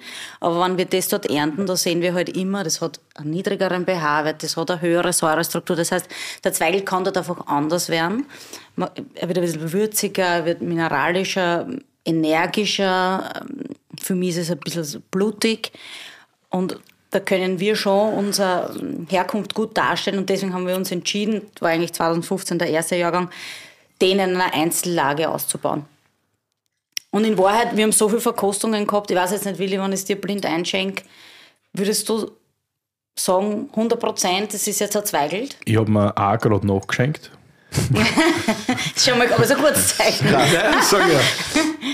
äh, weiß ich nicht. Also vielleicht kommt man schon irgendwie auf Zweigelt, aber es ist halt nicht so ein Zweigelt wie den, den ich immer verteufle. Ne? Also das ist, das ist zart, das hat eine ganz klare Frucht, das hat, wie du richtig sagst, eine, eine Würze auch. Also das ist sehr würzig sogar. Hat fast ein bisschen so Liebstöckelnoten. Also jetzt nicht so arg wie ein Blaufränkisch oder so, aber es hat eine Würze. Und es ist auch relativ komplex und elegant und am Gaumen auch. Das ist super saftig. Also ich Der Gerbstoff ist jetzt nicht ultra hart, sondern das machst du auf und kannst gut trinken. Aber das hat auch eine Finesse und eine Länge. Ne? Also das ist jetzt nicht irgendwie. Also ich finde, es ist ein bisschen trinkiger wie jetzt der typische Blaufränkisch. Der ist so ein bisschen. Boah, Curly, Balsam für die Seele. Nicht, ich mag Blaufränkisch auch sehr, aber der ist gefühlt, wenn ich so, was ich abgespeichert habe, Blaufränkisch ist so ein bisschen schwerer auf jeden Ja. Fall, oder? Hat so ein bisschen mehr Gerbstoffe und diesen. Genau, ja. Genau. Harry hat halt angerufen, gell? Du, der größte Kaffeegisser der Welt, da sage ich einmal was gegen Blaufränkisch. Nein, das, du hast recht. Überrascht mich. Es eh, ist halt also. eher mittags, den eher zum Mittag und Blaufränkisch eher abends. Ich könnte das am wieder okay? Abend, nein, nein, so geht es wieder anders, weil ich glaube, wenn du schon sehr, sehr gefordert bist am Gaumen, was wir heute noch machen werden, wenn ich mir die Linie da anschaue, ist das auch was, was du hinten nachtrinken kannst. Das ist fast, Ja, stimmt, ja. und das ist, das ist on record es ist, geht fast so ein bisschen in, in eine Pinot-Richtung, weil es halt sehr zart vom Gerbstoff ist nicht? und frisch und das kannst du dann gut wieder hinten Ich meine, man muss ja dazu sagen, selbst da, wir verkehren das alles in 1000 Liter Immervolltanks mit ca. 20% ganze Trauben. Immer voll. Also ich liebe mit das Wort. Stängel dabei. okay, das ist jetzt nicht gut, aber es ist so. Ähm, aber äh, der Punkt ist ja, das ist ja alles wurscht, aber das Thema ist die Extraktion. Das können wir schon im Köller beeinflussen. Und wir versuchen, versuchen schon sehr sanft zu extrahieren. Das heißt, wir machen einmal Überschwallung am Tag. Wir sind circa 14 Tage auf der Scheuen.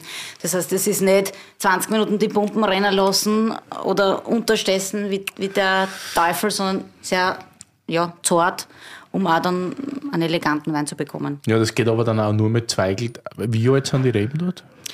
Über 30 Jahre? Ja. Geht aber wahrscheinlich auch nur mit Zweig, der, wie gesagt, auf einem lässigen Boden steht und der ein gewisses. Alter hat, weil sonst schmeckt es wahrscheinlich nach gar nichts. Ne?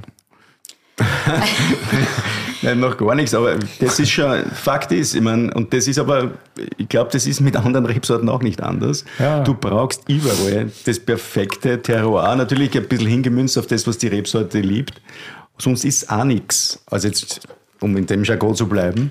Also das ist ja nicht nur, das ist ja beim Pinot auch nicht anders. Und nur, oder auch beim Riesling. Also ich meine, wenn natürlich der Riesling jetzt genauso ausgepflanzt worden wäre, äh, über alle Flächen hinweg, ich glaube, dann, dann hätte man vielleicht da auch ein bisschen Diskussionspotenzial, sondern es sind halt Dinge, die halt sind, aber nichtsdestotrotz ähm, gibt es Möglichkeiten. Und äh, das wirklich halt in äh, ja, sehr authentische und, und, und auch wirklich äh, charaktervolle Art und Weise darzustellen. Und das ist einfach, glaube ich, unsere Aufgabe und die macht uns auch Spaß.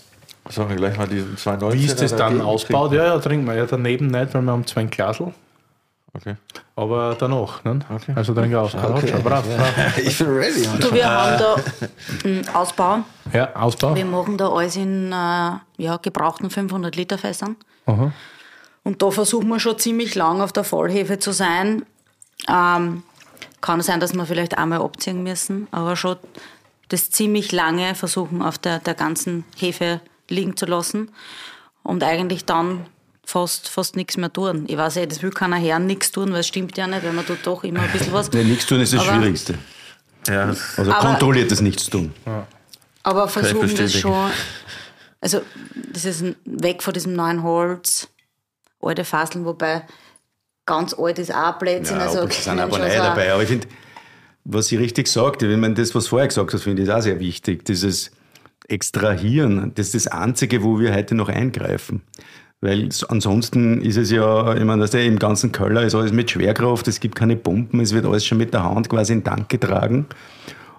Und dann gibt es auch, naja, es ist wirklich so. Und du hast dann halt nur diesen einen Punkt, diese ein, zwei Wochen, wo du eventuell eingreifst. Extrahieren heißt, wo fängt es an, wo hört es auf genau? Ja, genau. Wenn, ich meine, der Hauptfaktor beim Rotwein ist natürlich, aus der Schale die Dinge herauszuholen, die du als ideal empfindest. Klar, beim ist natürlich Farbe, es ist Gerbstoff, es ist Säure, es ist Aroma.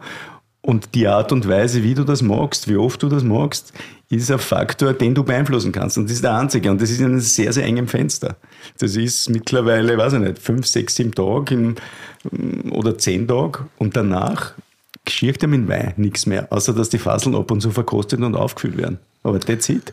Das ist unser Fakt. Wir haben eine sehr coole Folge aufgenommen, einmal mit dem Weniger Fritz und mit Juan Amador. Ich würde jetzt tippen, dass du in etwa, ich hoffe, ich beleidige dich nicht, mit dem Weniger Fritz so circa ein Alter bist. Nein, nicht? Ja. Ungefähr. So charmant. Na, aber der Fritz ist ein guter Freund. Also Gleich wirklich, fliegt, die, gleich fliegt die Flaschen. Und der hat uns in der Folge, für jeden, der es nicht gehört hat, unbedingt anhören, das ist nämlich richtig gut, äh, hat gesagt, dass er am Anfang oder die ersten fünf bis zehn Jahre gemeint hat, dass er Wein sowieso nur im Keller machen kann. Wie lange hat es bei dir gedauert, bis du draufgekommen bist, dass es nicht so ist? Weil du jetzt gerade davon redest, dass du nur da kurz eingreifen kannst. Weil ich glaube, das Fairerweise war war das am Anfang sicher ein bisschen ein Thema. Wobei das nicht ganz stimmt, weil was das Ärgste immer in unserer Zeit war zwischen den Eltern, das, das gibt es halt bei ihnen immer mehr. Wir haben die Erträge halbieren müssen. Also dieses, die Trauben einmal die Hälfte schneiden, das war schon mal ein richtiger Feitpunkt daheim im Haus. Also Er- Erträge reduzieren, das haben wir gewusst, ist der wichtigste Part, damit wir halt, rei- wir haben schon immer nach maximaler Reife gegiert, weil wir natürlich äh, 1990, ich meine, das ist jetzt nicht lang, aber da hat sich einfach auch klimatisch wahnsinnig viel getan. Also wir haben das 1990, das war mein erster Jahrgang, da haben wir gelesen, am 1. Oktober begonnen und das war ein sehr warmes Jahr. Jetzt sind wir am 1. Oktober fertig. Also, das sind Welten. Und da wollten wir halt maximale Reife, maximale Reife und die Erträge haben wir halbieren müssen, damit wir halt auch wirklich einmal in den Weinen die Intensität kriegen, die wir uns vorstellen. Das war halt ein bisschen ein Fight. Und da ist da, also schon, die Weingärten, glaube ich, haben wir das wirklich immer viel getan. Aber wir haben im Keller das schon fast sicher ein bisschen mehr extrahiert. Das ist sicher Fakt. Ja, das ist jetzt wir zwei Jahrgänge nebeneinander, nacheinander haben. Das hatten wir noch nicht so oft, oder? Was Und jeder daheim kann sogar noch einen dritten haben. das ist krass, ne? Und ein T-Shirt. Ja, genau. Was glaubst du, dass da Salto verdient, wenn wir jetzt sagen, dass das die perfekten Karten dazu sind? Ja, weiß er. Aber was ist denn jetzt, was würdet ihr jetzt sagen, ist der Unterschied zwischen den Mich, mich beiden würde jetzt interessieren, was der Willi sagt, tatsächlich. Ohne, ja wirklich. Nein, ohne Scheiß, echt. Jetzt wahrscheinlich das, mit dem du nicht rechnest, aber mir gefällt jetzt der 19er besser. Ja, weil der mehr wie Blaufränkisch ist. Curly. Ein bisschen mehr, der hat ein Ja. bisschen mehr äh, Struktur. ein Aber das mehr liegt wirklich am. Jahrgang. Das, also 19 ist ein Jahrgang, der extrem straff ist, der extrem viel Struktur, viel Gerbstoff Viel hat. Also das 21 ist ähnlich 19, aber es spurt eben das seidigere Jahrgang. Ein bisschen das filigranere. Man, man wird sehen, was im Alter bringt, aber ich gebe dir recht, weil das ist jetzt der Blauweinkisch auf, der wird die. Finde ich aber geil aus. Ja, ja, ja. aber der hat schon ein bisschen so mehr Fleisch auf die Knochen. So Ja, ein voll. bisschen, äh, Ja, ich finde ihn ein bisschen tiefer strukturierter. Das ist wahrscheinlich, ich meine, gut, ein Wein, der jetzt zwei Jahre länger in der Flaschen ist, ist, Ja. wenn er gut ist, immer der bessere, im Normalfall. Aber ja, ich meine, was, was gut siehst, ist schon der rote Faden, der sich durchzieht. Also so die, das Aroma das Aromenspektrum ist schon sehr ähnlich. Es ist halt nur, ja, ich meine, 19 war auch viel wärmer als 21, würde ich jetzt tippen. Ich weiß nicht, was bei euch genau war, aber es war wahrscheinlich eine Spur. Aber meint ihr, wenn man jetzt die Flasche in zwei, also wenn man jetzt den äh, 21 in zwei Jahren aufmacht, würde der eher in die Richtung von dem 19er jetzt gehen? Also verändert sich das, wenn er länger in der Flasche ist? Wirklich so? Oder? Ich glaube, der 21er wird immer das, äh, wie soll ich sagen, Spur des Elegantere sein. Der 19er wird immer der Straffere sein, der nach Essen verlangt, den man ein bisschen dekantieren müsste und so weiter. Aber trotzdem bin ich der Meinung, ich bin halt so immer ein bisschen, die Weine kann man erst nach fünf bis sieben Connery. Jahren beurteilen. Das ist so, da ist die Kurve relativ steil und danach wird es flacher. Also in meinem Fall würde ich jetzt nichts zum Essen dazu brauchen. Ja, okay. du brauchst nie was. Ja, ich habe unglaublich jetzt schon gut zu eliminieren. Ich bin eh. 19 ist schon cool. Aber es ist, Aber voll cool, die mal so nebeneinander zu haben. es ist leibender Zweigelt, wirklich. Ja, Legendenfolge jetzt schon. Wir haben ja auch ein bisschen Verkostungen gehabt. Willi, du kennst das eh, Grafeneck und so weiter. Und Nein, kenne ich nicht. Ich war da tatsächlich noch nicht. Warst du noch nie dort? Nein, Du musst muss- kommen, das ist muss super- Ich wollte das Jahr im Wirklich? September und Das ist ich finde das auch cool, die ÖTW. Bestes österreichische. Traditionsweingüter. Ja, also Shoutout für alle Sommeliers in Deutschland und Österreich. Ähm, es gibt wirklich so total cooles Zusammenkommen, wo man echt alle erste Lagen probieren kann. Und wir sind ja noch nicht als Rotwein-Fraktion so lange dabei. Und da wurde heuer erstmalig auch wirklich der Zweigelt für sehr seriös eingestuft. Und da freuen wir sich und da hat vor allem finde ich die äh, von James Suckling Cream so, und das ist für mich jetzt auch wieder Visco so non-sweet fruit. Also so dieses wirklich trockene, was du aber dann oft in einem Zweigelt hast, so wie du sagst, marmeladig rund und ich hoffe oder glaube, dass man das bei uns nicht hat. Nein, überhaupt nicht. Also Es ist eher eine würzige Komponente, die man da hat. Und eine frische und eine elegant. Ich meine, was wir halt sehr, also wir bauen ja halt wirklich extrem die Parzellen sehr, also wir machen, weiß ich nicht, 120 verschiedene Chargen, also wirklich von ein, zwei Barriques bis halt ein paar, also jeder alles extra.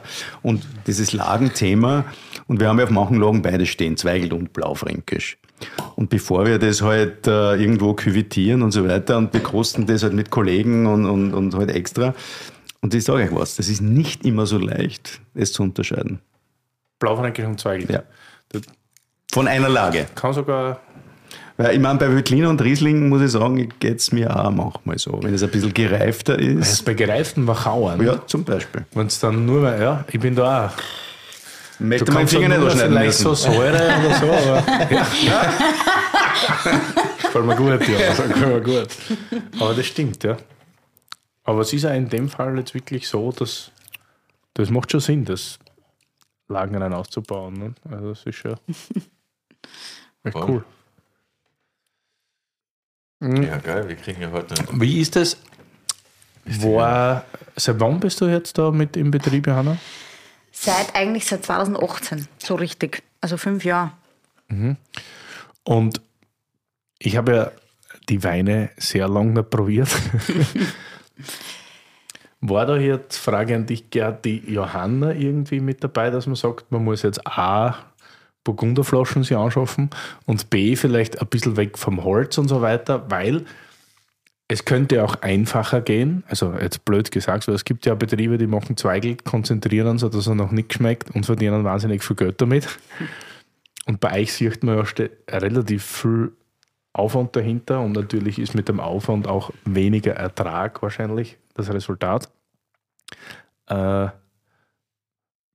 ist das bei dir selber die Entwicklung oder war das auch also, irgendwie jetzt die Generation?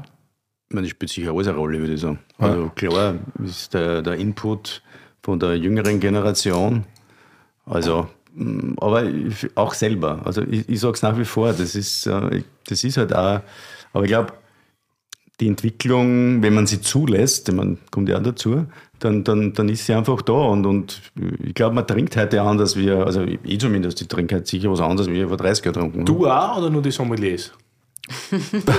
ja. ja. Wieso? Nein, weil oft ist es ja so, dass, dass diverse Sommeliers immer so die Kategorie, das soll vom Hans Martin, von unserem gemeinsamen Verein, ja. hart, grün und unreif, so das Thema ein bisschen aufkommt. Und dann weiß man nicht genau, machen es dann gewisse Winzer deshalb plötzlich diese, diese Gratwanderung oder diesen, diesen stilistischen, diese Wende, weil halt die Sommeliers sagen, es muss jetzt so also sein, das, oder das, ist das eigene? Nein. Also das wird, glaube ich, also, glaub, also der Papa ist, glaube ich, non-influenced from Nein. anyone. der, der, ist wirklich, der hat kein Instagram, ab und zu schaut er bei meinem Profil, aber echt. Ja, das hat er schon gesagt. Ja, ja aber er ist eigentlich wirklich unbeeinflusst, das traue ich mir echt sagen. Also Du trinkst ich, immer noch nach wie vor gern deine alten ich, Bordeaux. Ich brauche ein bisschen länger, ne, weil bitte, was, was ist ein alter Bordeaux? Ich mein, ja, ist ein der, was sagt, das ist schlecht, der hat für mich beim Wein gehabt. Gestern im Grill haben wir 2000er Sosiando ja. getrunken, ein Magnum. Ja. Und das war tatsächlich die beste Flasche, die wir gestern ja, gehabt haben. Ne? Also, da bin ich schon ein bisschen mathematisch, weil da, da muss ich sagen, wie sie es ist. Und für mich ist eins und eins zwei. Und da gibt es halt gewisse Dinge, die so sind, wie es sind. Und die kann ich nicht wegdiskutieren. Auch wenn ich es gern will. aber nein, das ist für mich nicht so. Und, und da ist es genauso. Und gewisse Dinge sind einfach groß und die bleiben groß, auch wenn ich es klar reden wollte oder weil es so gehört. Aber gewisse Dinge entwickeln sich auch. Und das muss ich auch sagen. Das ist äh, sicher auch beim Wein. Neues Holz ist sicher Thema. Da haben wir früher viel mehr verwendet auch aus totaler Überzeugung, muss ich ja klipp und klar sagen. Äh, heute sehe ich, dass wir das, na, das, aber das muss man vielleicht schon ein bisschen weiter ausholen, weil Fakt ist auch, wenn ich jetzt einen 2000er Rosenberg zum Beispiel aufmache, der nicht holzig wirkt. Auch wenn er halt damals mehr Holz gehabt hat. Das ist schon auch. Aber ich glaube, es hat sich auch viel geändert. In, man darf die Natur nicht ganz außer Acht lassen. Wir haben heute die Trauben einfach, die sind kleinbäriger, aufgrund weil die Reben sind, aber auch ich glaube schon, weil es ein bisschen wärmer wird. Das heißt, die Schalen sind dicker. Wir kriegen einfach eine ganz andere Intensität, was die Aromen schon der Säfte betrifft. Also der Trauben natürlich. Und, und, und daraus, glaube ich, ist natürlich auch ein anderer Zugang, weil aus dem heraus kann man das schon so lassen, wie es ist. Das muss man nicht verstärken, sondern im Sinn von etwas mehr Holzausbau und so weiter. Schon ein Holzausbau, aber nicht mit neuen Holz, sondern das glaube ich, das darf man nicht ganz unterschätzen, dass das auch ein Faktor ist, der zu, zu solchen Entscheidungen führt, weil wir wollen ja immer den Wein verbessern und, und das war eigentlich, äh, wir wollen ja den bestmöglichen Wein machen, das glaube ich, die Intention bleibt ja, aber man muss schon das sehen, wie sich halt Dinge auch verändern. Und der Zugang, gerade auch diese Lagengeschichten, man, das spielt schon viel eine Rolle, dass man halt das, äh, sich halt mit dem, je mehr man sich halt mit Lagen beschäftigt, finde ich, umso mehr lässt man auch zu. Dass halt, sage ich, die Filigranen, wir machen es ja daheim auch so, wenn wir halt gewisse Böden, die ein bisschen karger sind, die bauen wir in, in, in Stückfässer aus, also 1200 Liter mhm. Fässer. Also das sind Dinge, die hätte man wahrscheinlich vor zehn Jahren nicht gemacht. Wer, wer sagt dir, was der bestmögliche Wein ist? Ich glaube, das, äh, das ist für mich halt eine Entwicklung aus ein bisschen Erfahrung, wo ich hin möchte, was mir gefällt. Das ist schon für mich. Aber bist du auch für, für die dann, wenn du jetzt sagst, okay, für die hast du jetzt alles richtig gemacht und der Wein schmeckt dir richtig gut und dann kommen diverse Kritiker und sagen, okay, 89 für einen Top-Wein. Sagst dann, okay, das ist ein Volltrottel und der versteht meine Stilistik nicht? Also, Oder sagst du vielleicht, oh, der geistig würde ich sagen, ist ein Volltrottel. Offiziell würde ich es nicht sagen. Ja, ja. ja. Also das für mich nicht wirklich. Also ehrlich, wenn ich glaube, dass das perfekt ist, Und das ist für mich keine Bedeutung, ob man Das ist ja die Erfahrung und so weiter. hat. Aber, wenn, wenn, Aber passiert, glaube ich, auch nicht aber wenn leicht, du wenn jetzt ich so ganz das ehrlich Ziel, bin. nein, ich meine, du bist ja bestätigt von diversen Magazinen, dass das immer wieder, ich meine, viel mehr Preise, glaube ich, wie du oder wie ihr. Es gibt nicht viel Weingüter in Österreich, die, glaube ich, öfter irgendwie ein Dings gekriegt haben. Aber wenn du so merkst, irgendwie galoppiert jetzt eine Szene davon, die irgendwie schlankere, säurebetontere Weine haben will, ist es dann, denkst du dann drüber nach oder sagst du, okay, du machst jetzt genau dein Ding weiter? Also, auch. Naja, also ich glaube, man man denkt schon drüber nach, weil man muss schon sagen, es wird ja auch anders gegessen und es wird ja auch anders getrunken. Und das gehört ja hoffentlich immer zusammen. Wir beschäftigen sich schon mit dem Thema. Frisch ist oft so ein sautepperter Begriff im Rotwein, aber über das denkt man natürlich schon nach, weil man muss schon sagen, Das ist schon wichtig. ja, eh, Not aber es ist natürlich, Österreich ist so ganz speziell, weil wenn man sich die Welt anschaut, wird viel mehr Rotwein getrunken. Aber in Österreich ist halt ein Weißweintrinkerland. So ist es einfach. Und dann fragt man sich natürlich, was der, warum ist das so? Und wir versuchen schon Rotwein zu machen, wo du schon Lust hast auf ein zweites Glas Wein. Und über das denkt man schon natürlich nach, wie wir das schaffen und wie wir das tun. Und da ist für uns Erntezeitpunkt, Fass, Lage, das spielt alles zusammen, weniger Extraktion oder sanftere, weniger ist vielleicht falsch, sanftere Extraktion. Und was dann kommt, was außer. Und, und das machst du un, unbewusst. Also ja, zu deiner Frage, man beschäftigt sich schon damit. Aber es schmeckt euch auch besser. Ja, ich finde, das Ja, ist der wichtigste ja, Punkt für mich. Also ich, würd, also, das, man kann, ich persönlich kann nur das machen, was mir schmeckt. Das, Ja, Weil okay, das ja. ist, was ich, ich bin ein Weinbauer und, und ich mache das als Leidenschaft mit voller Energie, aber ich mache nicht das, was jetzt ein anderer will. Ja. Aber natürlich, die Entwicklung ist einfach da, wie, wie ich schon gesagt habe. Ich will es halt heute auch anders wie früher. Ich glaube, das gibt es Das nämlich ist- auch, dass es Leute gibt, die, die einen eigenen Wein vielleicht gar nicht so. Echt? Naja, das war nicht. Ich kann, Ja, wie nein, ich kann es mir nicht vorstellen. Also ich kenne ich kenn jetzt teilweise Erzeugnisse, da kann man nicht vorstellen, dass dir das selber schmeckt. Aber die Welt ist eine bunte, möchte ich schon sagen. Aber es ist halt auch sensorisch. Aber wir kommen jetzt zum wichtigsten Wein und Ja. für jeden, der gern Zweigel probieren will, nämlich sehr guten Zweigel, hat wie gesagt die Möglichkeit, eine von 66 wunderbaren Dreierboxen für 99 Euro zu bestellen und ein Leiberl dazu zu bekommen. Oha. Ein Urleibernsleiberl. Ne? Übergeil. Super. Aber warum jetzt der wichtigste? Ja, weil Rosenberg halt Rosenberg ist. Erklär Aber bitte. erklärt ihr Also, weiß ich nicht, ich kenne. Ja, du hast vorhin schon gesagt, du hast nur Rosenberg Ja, damals ich verkauft, aber ich habe keine Ahnung, was Rosenberg, das ist wie, ist. weiß ich nicht, wenn du Heinrich hörst, denkst du auf Gavarinza oder Salzberg oder so, dann gibt es andere. Wenn du Christmann hörst, denkst du auf Idik. Wenn Okay, du, verstehe. Top of the top. Ja, das ist so, glaube ich, die Lage, die man identifiziert mit einem Weingut. Und das ist in dem Fall Rosenberg und Markovic gehört zusammen wie Bud Spencer und Terence Hill. Das Willi und Jetzt habe Curly ich es verstanden. Jetzt und habe so weiter. verstanden. Ne? Ist Adiletten und weiße Socken. Aber wer, wer, von ja gar uns, wer von uns beiden ist Terence Hill und wer Bud Spencer? Das ist jetzt die stärkste Frage. Was hast du eigentlich schon gesoffen? Also, war ich wohl nicht dabei. Ja, ich war davor schon lunchen im Fasil, aber da habe ich nur Champagner getrunken. Deshalb nicht so viel. Gut. Aber was habe ich jetzt hier in der Hand? Das trinken wir später, nehme ich an, oder? Das kommt später. Okay, warum? Das ist im Moment meins. Pass auf, ich schenke mal ein. Ha? Jetzt kommt der Rosenberg. Schmeckt es ja? Ja, schmeckt es Ja, ist gut. Trinkst du jetzt früh eigene Weine da? Na, Eigentlich nicht. Äh, also weil, weil es natürlich bei den Verkostungen eh immer dabei ist und ja. so, so viele Weine von uns wie heute auf dem Tisch haben wir noch nie gehabt. Also ich würde sagen, so eine Ich Weltpremiere. mag das so gern, so für alle, die zuhören. Man muss sich vorstellen, wir sind reingekommen, wie es hell war und jetzt wird es so langsam dumper. Und also, also dumper, finster, dunkler. Das wäre ein Lied für die Playlist. Und umso besser schmeckt der Rote, oder? Ja, wir haben ist 17 Uhr, wirklich so, also so dunkler, die, die schwarze Luft ist einfach die beste. Du hast vorher gesagt, dass es so hell ist. Ja, ja, aber aufgrund des perfekten Raumes da, muss ich sagen. Ich meine, das ist ja. Aber klar, wie du sagst, wenn es dunkler wird, ist Hinter euch ist übrigens das Bett, ne? Das wird so runterge... Das hätte ich auch gern daheim. Das spart echt viel Platz. Ich bin jetzt froh, wenn es umbleibt.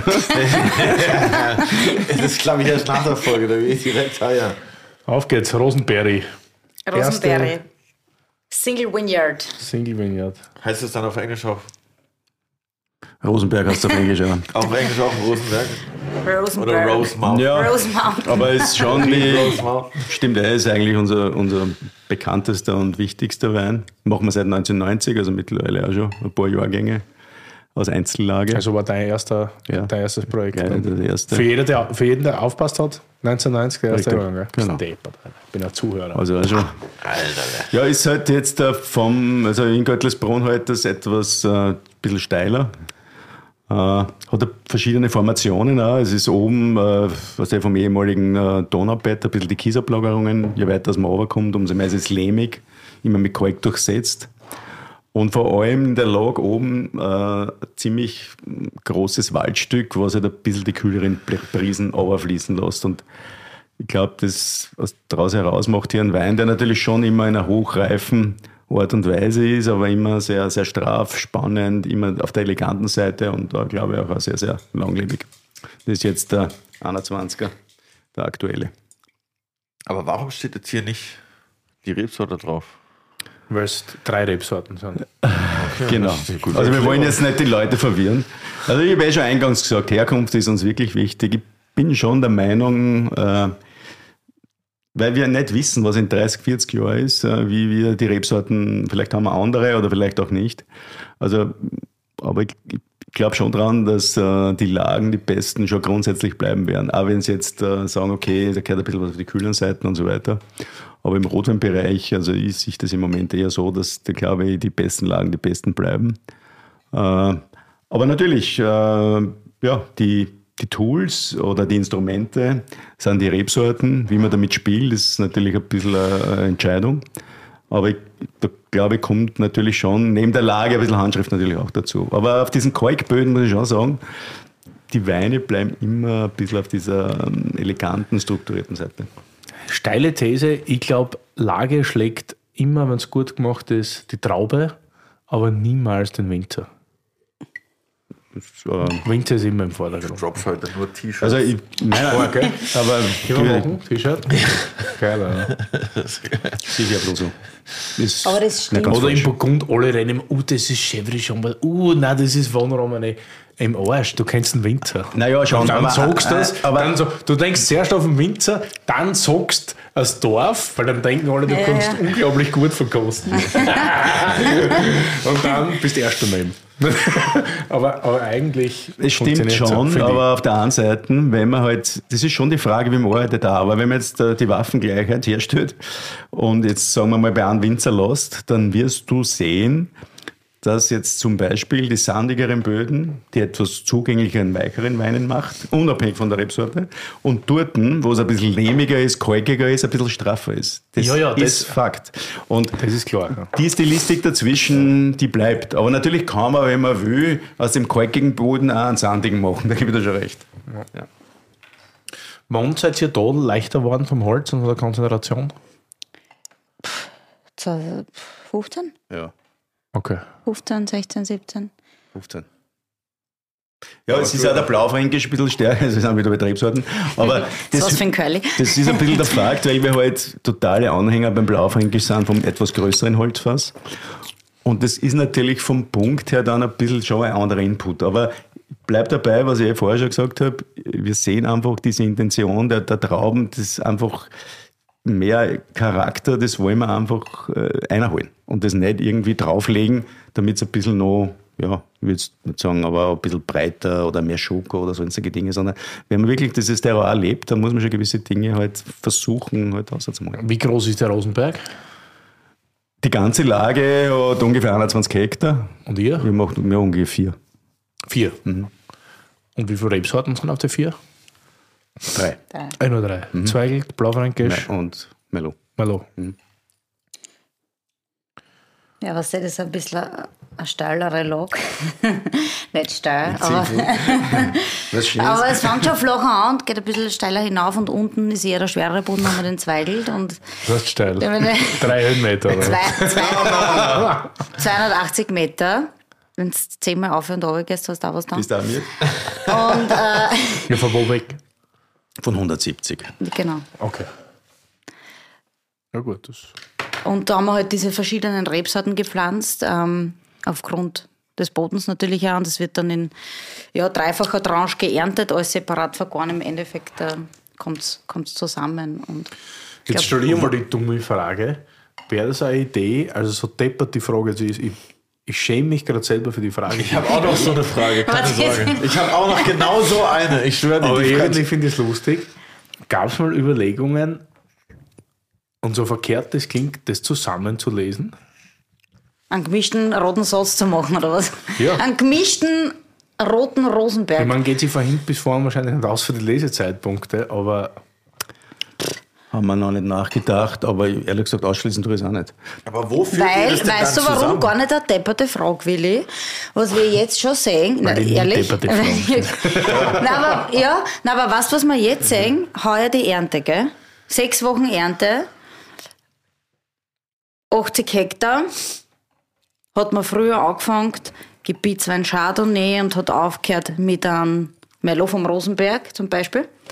Und jetzt ist alles vice versa und alles umdraht. Und alles ist endlich gleichzeitig reif. Und was wir auch beim Blaufränkisch äh, gesehen haben, dass der viel früher reifer, wo es eigentlich heißt spätreife Sorte und so weiter, ähm, dass sich alles total verschiebt und ist, wahrscheinlich sind die Karten ganz neu gemischt.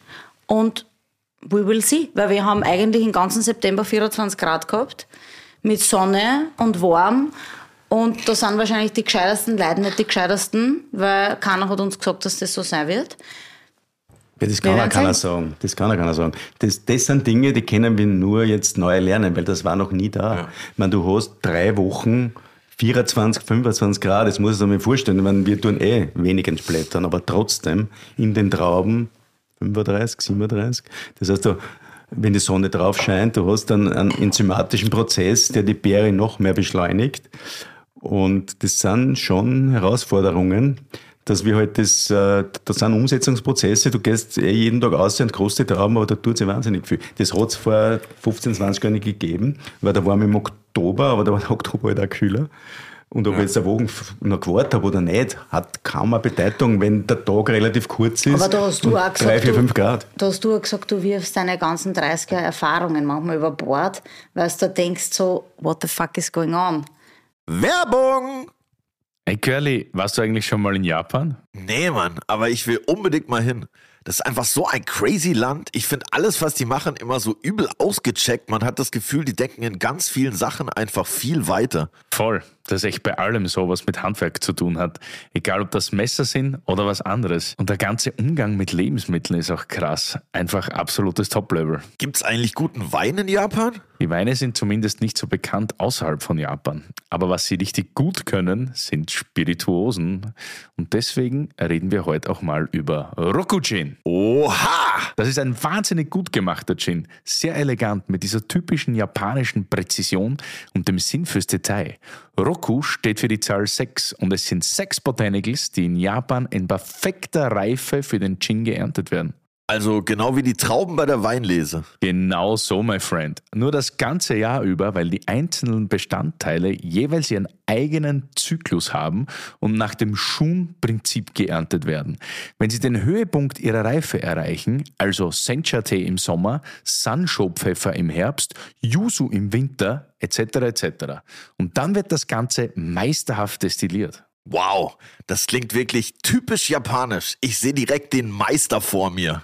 Total, Alter. Alles in der perfekten Harmonie und Balance. Im Einklang mit der Natur, Aromen, die ausschließlich aus natürlichen Zutaten, aus dem Moment der perfekten Reife, also in allen vier Jahreszeiten geerntet werden. Und am Ende ist das einfach ein mega geiles Produkt. Und wie schmeckt das Ganze? In der Nase habe ich oft viel Kirschblüte, relativ floral, am Gaumen dann komplex, aber auch balanciert. Man merkt auf jeden Fall diese japanischen Botanicals und gerade der Yuzu in der Kopfnote. Eine wahnsinnig gute Textur und klar, ein bisschen Schärfe hinten raus vom Sanjo-Pfeffer, eh klar. Ey, cool, jetzt will ich aber auch mal probieren. Auf jeden Fall habe ich eine Flasche dabei. Eis ist natürlich auch da. Wir schicken Jenny gleich mal runter in die Bar für Tonic und Gläser. Und dann ist Gin and Tonic Time, mein Freund, und nämlich mit Roku Gin. Nice, da mal los. Werbung Ende. Eigentlich pff, Habitäre doch jetzt schneller gegangen als gedacht und so weiter. Aber es ist halt sehr spannend. Aber es, also man muss da wirklich sich darauf einlassen. Und, das versuchen, also wie soll man sagen, das, das musst du ja mal auf die einwirken lassen und du musst halt versuchen, auch in deinen Doktrin nicht zu bleiben. Weil dass du halt sagst, okay, das ist anders, wie machen wir das Beste daraus? Es ist eine Herausforderung, das ist eine Aufgabe, dass das halt wirklich dann auch umsetzt. Das, äh, ohne halt da irgendwie in alten äh, Dingen zu schwelgen, sondern, weil so haben wir es immer gemacht, qua, qua, qua. Man mag sicher sagt, jeder super spannend, aber es ist auch eine Herausforderung. Also ihr erntet die drei Sorten zu unterschiedlichen Zeitpunkten. Ja, aber dann, nicht mehr. So wie heuer haben wir es fast innerhalb von vier Tagen geerntet. Und, und dann Also lagert wir ihr sind aber, eh schon fast beim Mischen aber die Trauben Ja, werden dann... aber nicht gemeinsam verarbeitet. Naja, aber Das ist ein Unterschied. Zeitpunkt trotzdem. Wir könnten nochmal eine Sonderfüllung machen. Sollen wir es probieren? Wäre es, Sehr lustig. Aber lagert ihr so dann die Trauben Bunderwein. als Trauben erst noch oder werden die dann sofort verarbeitet und dann zusammengeführt? Oder lagert ihr die erst bis alle geerntet sind und dann extrahiert ihr sozusagen den Saft? Na, wir lesen die auch nach dem anderen, dann kommen sie in den Keller Ja. und dann werden sie partiell sozusagen, kommen in verschiedene Tanks, dann werden sie vergoren und dann kommen sie erst nach eineinhalb Jahren zusammen. Ah, Also es sind ganz lange Drillinge. alleine, ganz lange alleine. Die Hochzeit kommt später. okay, verstehe. Es war aber noch nicht die dumme Frage, Willi. Keine Frage, die kommt noch. Ah ja, Curly, was wollt ihr das fragen? Das war nicht dumm. Ich finde den meiner sau gut. Ich warte noch den Moment auf. Was sagst du? Ich finde es super Leiband. Man merkt den Jahrgang, also ich, ich glaube, man merkt den Jahrgang, weil das sehr leicht, sehr trinkig ist, aber trotzdem hat das so ein- einen Zug, eine Länge, eine gewisse Vielschichtigkeit auch. Und ja, das schmeckt mir schon sehr gut. Und das schmeckt auch nicht noch, so wie es früher mal geschmeckt hat, so ein bisschen konzentrierter und ein bisschen nach Bordeaux und ein bisschen mehr Hult. Sondern, ich meine, ich kann jetzt auch nicht sagen, dass das irgendwie für mich jetzt großartig ist. Ich weiß nicht, was ich blind sagen darf, wenn ich das kriege. Du sollst einfach ist- nur sagen, dass es gut ist.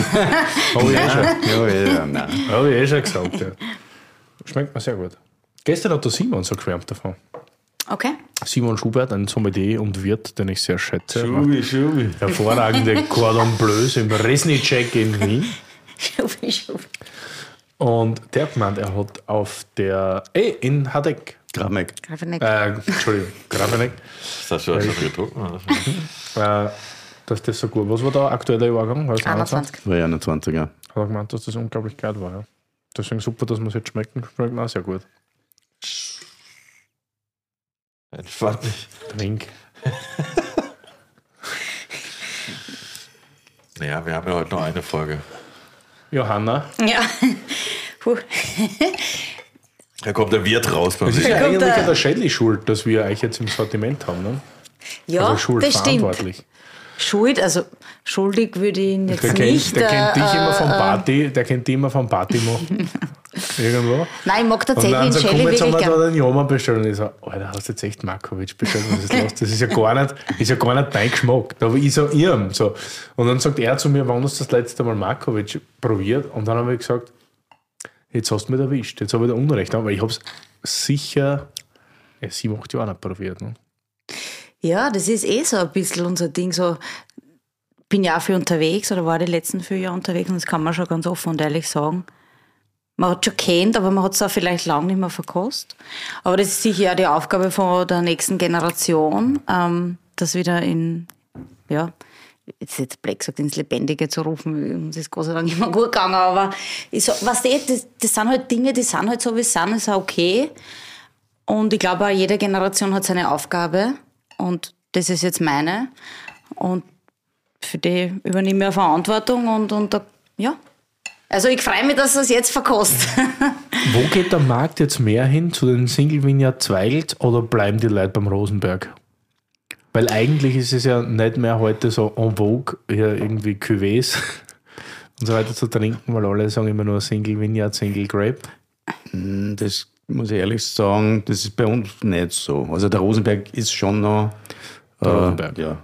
Und äh, ich meine, ich habe dieses, dieses Thema Blending, es ist klar, es ist ein bisschen das, eine Solistenzeit, wo es eigentlich nicht für die Zeit spricht, weil eigentlich sollten wir ja gemeinsamer sein. Ich finde, das wäre für die Plans auch ein bisschen so, aber es ist halt ein bisschen die Solistenzeit, man kann schon so sagen.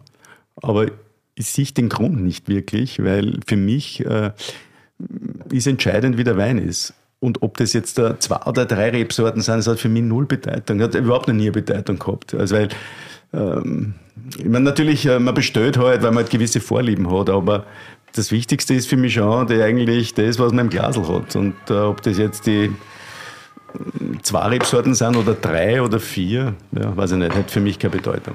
Hast du jetzt schon wieder was zum Essen bestellt, Curly? Curly, wie hat, wann hast denn du das gemacht? Hast du da Walkie-Talkie oder was? Das kriegt keiner mit, aber wirklich. Das gibt's ja nicht. Hier, ich dachte, was nächstes Auf einmal sind Pommes da. Und Pommes sind nicht immer gleich Pommes. Ich war gestern, ich bin ja von Kopenhagen gekommen und finde ich lustig, dass du jetzt Pommes bringst. Und da gibt's, ich finde ja den, den geilsten Flughafen gibt's ja in Kopenhagen, ja. Und da gibt's dieses Sommelier Bistro und da habe ich gestern Pommes bestellt und einen Caesar Salad und die Pommes waren einfach, ich hab mir gedacht, boah, bist du narrisch, wie geil sind Pommes, ja. Also richtig gut, richtig gut. Was das Mit ist, was Chili-Mayonnaise. das meine These ist, das ist durchaus regional. Umso weiter, dass du in den Süden kommst, desto beschissener werden die Pommes. Ja, nicht. Ich nenne immer portugiesische Pommes. Da glaubst du, um das Fett einfach nur oder das Öl in die Sonne gestellt und dann hauen sie die Pommes rein. Aber hier muss ich eine Das ist dann so ein. Kartoffelball und du weißt nicht, ob du so komisches Püree mit Fetzen hast. Philipp Vogel Double Fried Pommes, sind. Beste. Aber die Pommes sind richtig geil. Ich glaube, der, die große Kunst von Pommes ist, wenn du das zum Schluss noch einmal durch Entenfett ziehst. So wie sie es hier machen. Das ist richtig geil. Äh, Das, das weiß ich jetzt nicht, aber ähm, sie müssen Oh, einfach super, danke. Curly für die Pommes. Ja, bitte. Ich dachte, wenn wir so viele Weine haben, dann ist der Portion Pommes nicht Freu mich. verkehrt. Pommes gehen, Pommes gehen immer. Und ja, danke an Gibt Lenny, ja das ist so ein Schlager, Walkie-Talkie. Superstar, der singt, das Leben ist nicht immer nur Pommes und Bier oder so, oder? Nee, Pommes und Wein, Digga. Pommes und Champagner. Passt super, by the way. Ja, Pommes sehr. und Rosenberg, Alter. Oder? Pommes. Du brauchst auch viel Ketchup. Okay. Und die rote Komponente da zum Unterstützen. Wahnsinn. Nee, aber ich finde, die ganze Zweigelt-Connection hier hat mich äh, schon überzeugt, muss ich sagen. Ja. Die Zweigelkomponente. Ja, das ich schon das ist schon ein geiles Wording. ja, voll, oder? Man braucht so einen Rapper find's geil. dazu. Ich dachte so, super, komm aus dem Urlaub, die Folge ist erst um 15 Uhr, kannst ausschlafen, ein bisschen was machen. Der Urlaub Und hört dann, erst lese ich so, auf. und dann lese ich so die Setlist vom Jens, Zweigel, Zweigel, Zweigel, und ich denke mir so, Alter, hat die Markovic nicht aufpasst? Oder was? So? Da wir hätten eher blau springen können, aber wir wollten schon ein bisschen. Alles richtig gemacht. Na, echt cool, muss ich wirklich sagen. Und vor allem der, Ro äh, wirklich, der Rosenberg, das ist mein, das ist ein Gerät. Ja, schon geil. Nein, aber schau, will ich natürlich, ich mein, wir machen ein Blaufränkisch, hätten wir die auch bringen können. Aber im Der war Endeffekt. super langweilig gewesen. Kostet Schau, der Curly, hätte sich, der Curly hätte sich gedacht, boah, ich will eh was anderes. Und du freust dich auch über Überraschung. Super. Sehr, Ja, sehr ey, gut. ich freue mich immer über die Überraschung hier. Oh, Pommes. Aber also nach wie vor immer noch. Hm. Nein, jetzt müssen wir ein bisschen auf die Presse hinhaken. Falstaff-Punkte sind immer noch genauso viel eigentlich.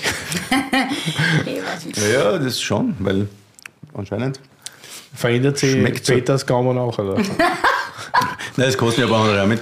Aber, aber was soll ich sagen? Es ist schon, weil wenn du jetzt das kostet und wir kosten das schon wirklich relativ viel. Äh, und, und ich glaube, dass schon.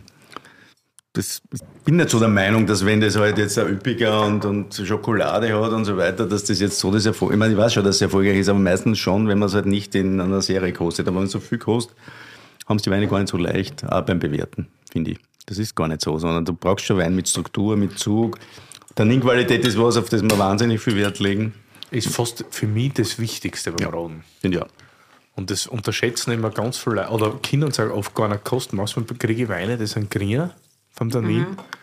Und dann sind sie auch noch so leicht und dann sagen sie alle, oh, das ist so juicy. Und ich sage, das ist überhaupt nichts juicy, das ist grüne Pampe. Alter. Das heißt, Und das hasse ich. Der Begriff Juicy ist ja schwierig. Ja, und Also, dann hast, und dann hast du auf der weil, anderen was Seite. ist ein Juicy? Ja, und dann hast du auf der anderen Ja, Seite wieder dann das, was schon fast so Schrumpfbeeren hast. Und das Ganze geht schon in das leicht, nicht einmal Marmeladige, sondern in dieses, was nicht, so Likörige. Da weißt ganz genau. Der Rumtopf. Ja, genau. Aber ähm, am Ende des Tages, was jetzt glaube ich schon, wenn wir, wenn wir das jetzt alles verkostet haben und, und Kanuntum und so weiter, weißt du, du wirst ja dann oft gefragt und was macht euch aus und, und was, für was steht ihr wirklich, ja?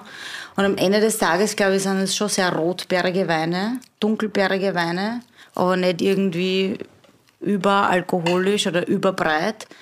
Ähm, du hast schon einen Körper, aber du hast da eine schöne Finesse. Und Juicy ist jetzt, ich würde eher sagen, seidiges Tanninkleid, wenn ich das vielleicht so sagen kann. Und das versuchen wir in Zukunft zu machen. In Kombination, dass wir uns zurückhalten, aber trotzdem ehrlich sind. Das ist so ein bisschen die These in Zukunft. Die Weine, finde ich, sind ja durchaus kraftvoll, aber sie haben einen Trinkfluss, sie haben eine Feinheit, sie haben einen Zug. Also, ich glaube, das, das kann man schon ein bisschen in einen Rotwein einpacken. Ich meine, ist natürlich von der Region warm, aber in Wahrheit ist es in Niederösterreich warm. Auf der ganzen Welt ist es kalt. Also, weißt, man muss schon ein bisschen den Kontext sehen. Also, wenn jetzt, selbst wenn wir jetzt nach Frankreich gehen, ob's jetzt, oder gehen wir halt in, in, in die Toskana, mm, das, ist ja, das kann man gar nicht vergleichen. Was wir als warm titulieren, ist ja in den äh, weltweiten Rotregionen wahrscheinlich sogar zu kühl. Ne? Naja, Teilweise schon, ja, sicher. also das sind schon Faktoren, die. Es ist, aber, aber ich glaube, was halt wichtig ist, dass man halt schon, also generell für den österreichischen Rotwein, sich schon auf eine Stilistik definiert. Natürlich ist es halt äh, immer der Weg das Ziel, aber Ja, und wir haben ja auch, also so schon. ein bisschen jetzt die Heimat in Schutz zu nehmen, eine relativ kurze Rotweinhistorie. Und wenn ich mir anschaue, 2003 war jetzt schon sauheiß und trocken.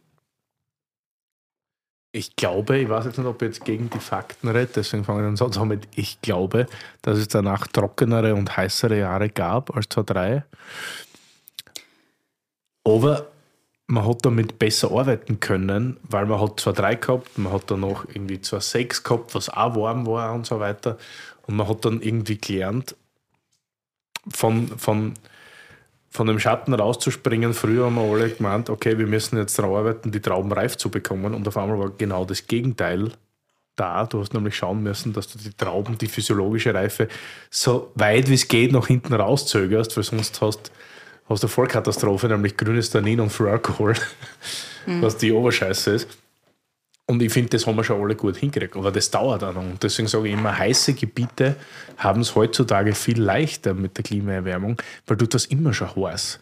In Südfrankreich ist immer schon super heiß, da haben sie die Rebsorten darauf angepasst, aber auch die Leute wissen anders, Ja, wie sie ja. dort arbeiten. Und in Österreich wir waren halt eher gewohnt ein alpines Klima. Oder wie sagt man so schön? Aber fairerweise muss ich schon sagen, die haben halt mittlerweile auch, wenn man Südfrankreich explizit anspricht, schon Wasserprobleme auch. Die natürlich schon, schon ein großes, Wasserprobleme haben wir alle, ja. großes Thema wird. Und gerade ist es sicher noch. Ich meine, wir sind ja auch alle Dry Farmer, das heißt, es gibt in ganz Kanuntum keine Bewässerung, was ich absolut befürworte. Äh, Aber da muss man halt dann auch schauen, dass das halt alles passt. ne? Aber wenn ihr jetzt die ganze Zeit über Klima redet, wie ist es dann jetzt so zum Beispiel in Italien, wo du ja jetzt auch gerade warst, Willi? Da hat es ja im Sommer irgendwie, keine Ahnung, 45 Grad oder so. Nee, ich glaube 2020 war das trockenste Jahr, was je verzeichnet hat. Die Flüsse waren komplett ausgetrocknet, also wie fast überall. Und Aber der Jahrgang überhaupt noch normal schmeckt ernten, da so. Also die Barbera haben, es gibt in 20, glaube ich, keinen einzigen Barbera unter 15,5 am Etikett. Und teilweise haben wir die verkostet und ich bin mir sicher, die haben noch einmal einen Volumenprozent mehr. Also sind wirklich, wow. Da Also das merkt man schon spürbar direkt so Ja. richtig. Das ist richtig arg. Dafür ist 21 wieder hervorragend, muss man sagen. Da habe ich sehr gute Sachen Ja, bin probiert. gespannt auf 23.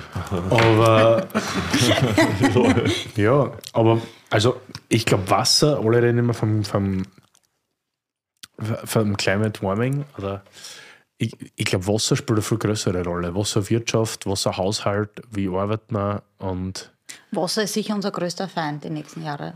Nicht Feind, aber challenging. Glaube ich schon. Ah, das heißt, keine Bewässerung, einfach nur Regen. Also es gibt keine andere. Alles kommt, Gute kommt von oben. Aber wie, wie, wie arg ist das verbreitet, das zu bewässern? Ist das so in Österreich auch verbreitet? Ja, es gibt schon Gebiete, die das haben. Also ich Weil es anders teilweise nicht möglich weiß wäre. natürlich, klar, das, aber fairerweise kann man das immer sagen, aber es, es stimmt natürlich auch teilweise. Aber du hast auch mehr Ertrag natürlich, wenn du es bewässerst. Nein, es ist einfach eine Hilfestellung, ganz einfach. Es ist ein Tool, das, weißt du, das ist wie bei allen. Nicht? Aber, mm, naja, muss man so Das sagen. verbal sehr gut. Ja.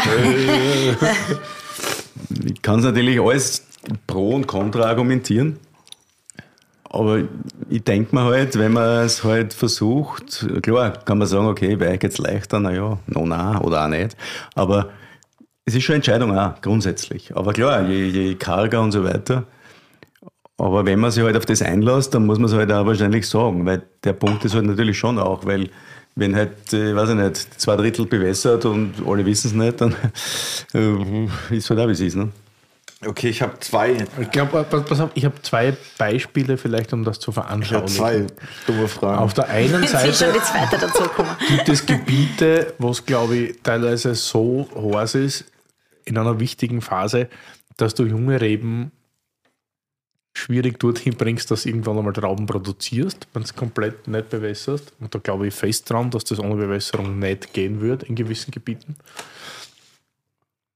Und es gibt als anderes Beispiel Gebiete, die meinen, es ist ganz wichtig zu bewässern, weil sonst äh, schaffen wir auch keine Qualitätsweinproduktion, die dann diverse Jahre später nach der Bewässerung sagen, es wäre ja jetzt sinnvoll, die Qualitätsweinproduktion äh, von 12.500 was, Liter oder Kilo, ihr seid die Winzer, Kilo, pro, pro Hektar nach oben zu setzen.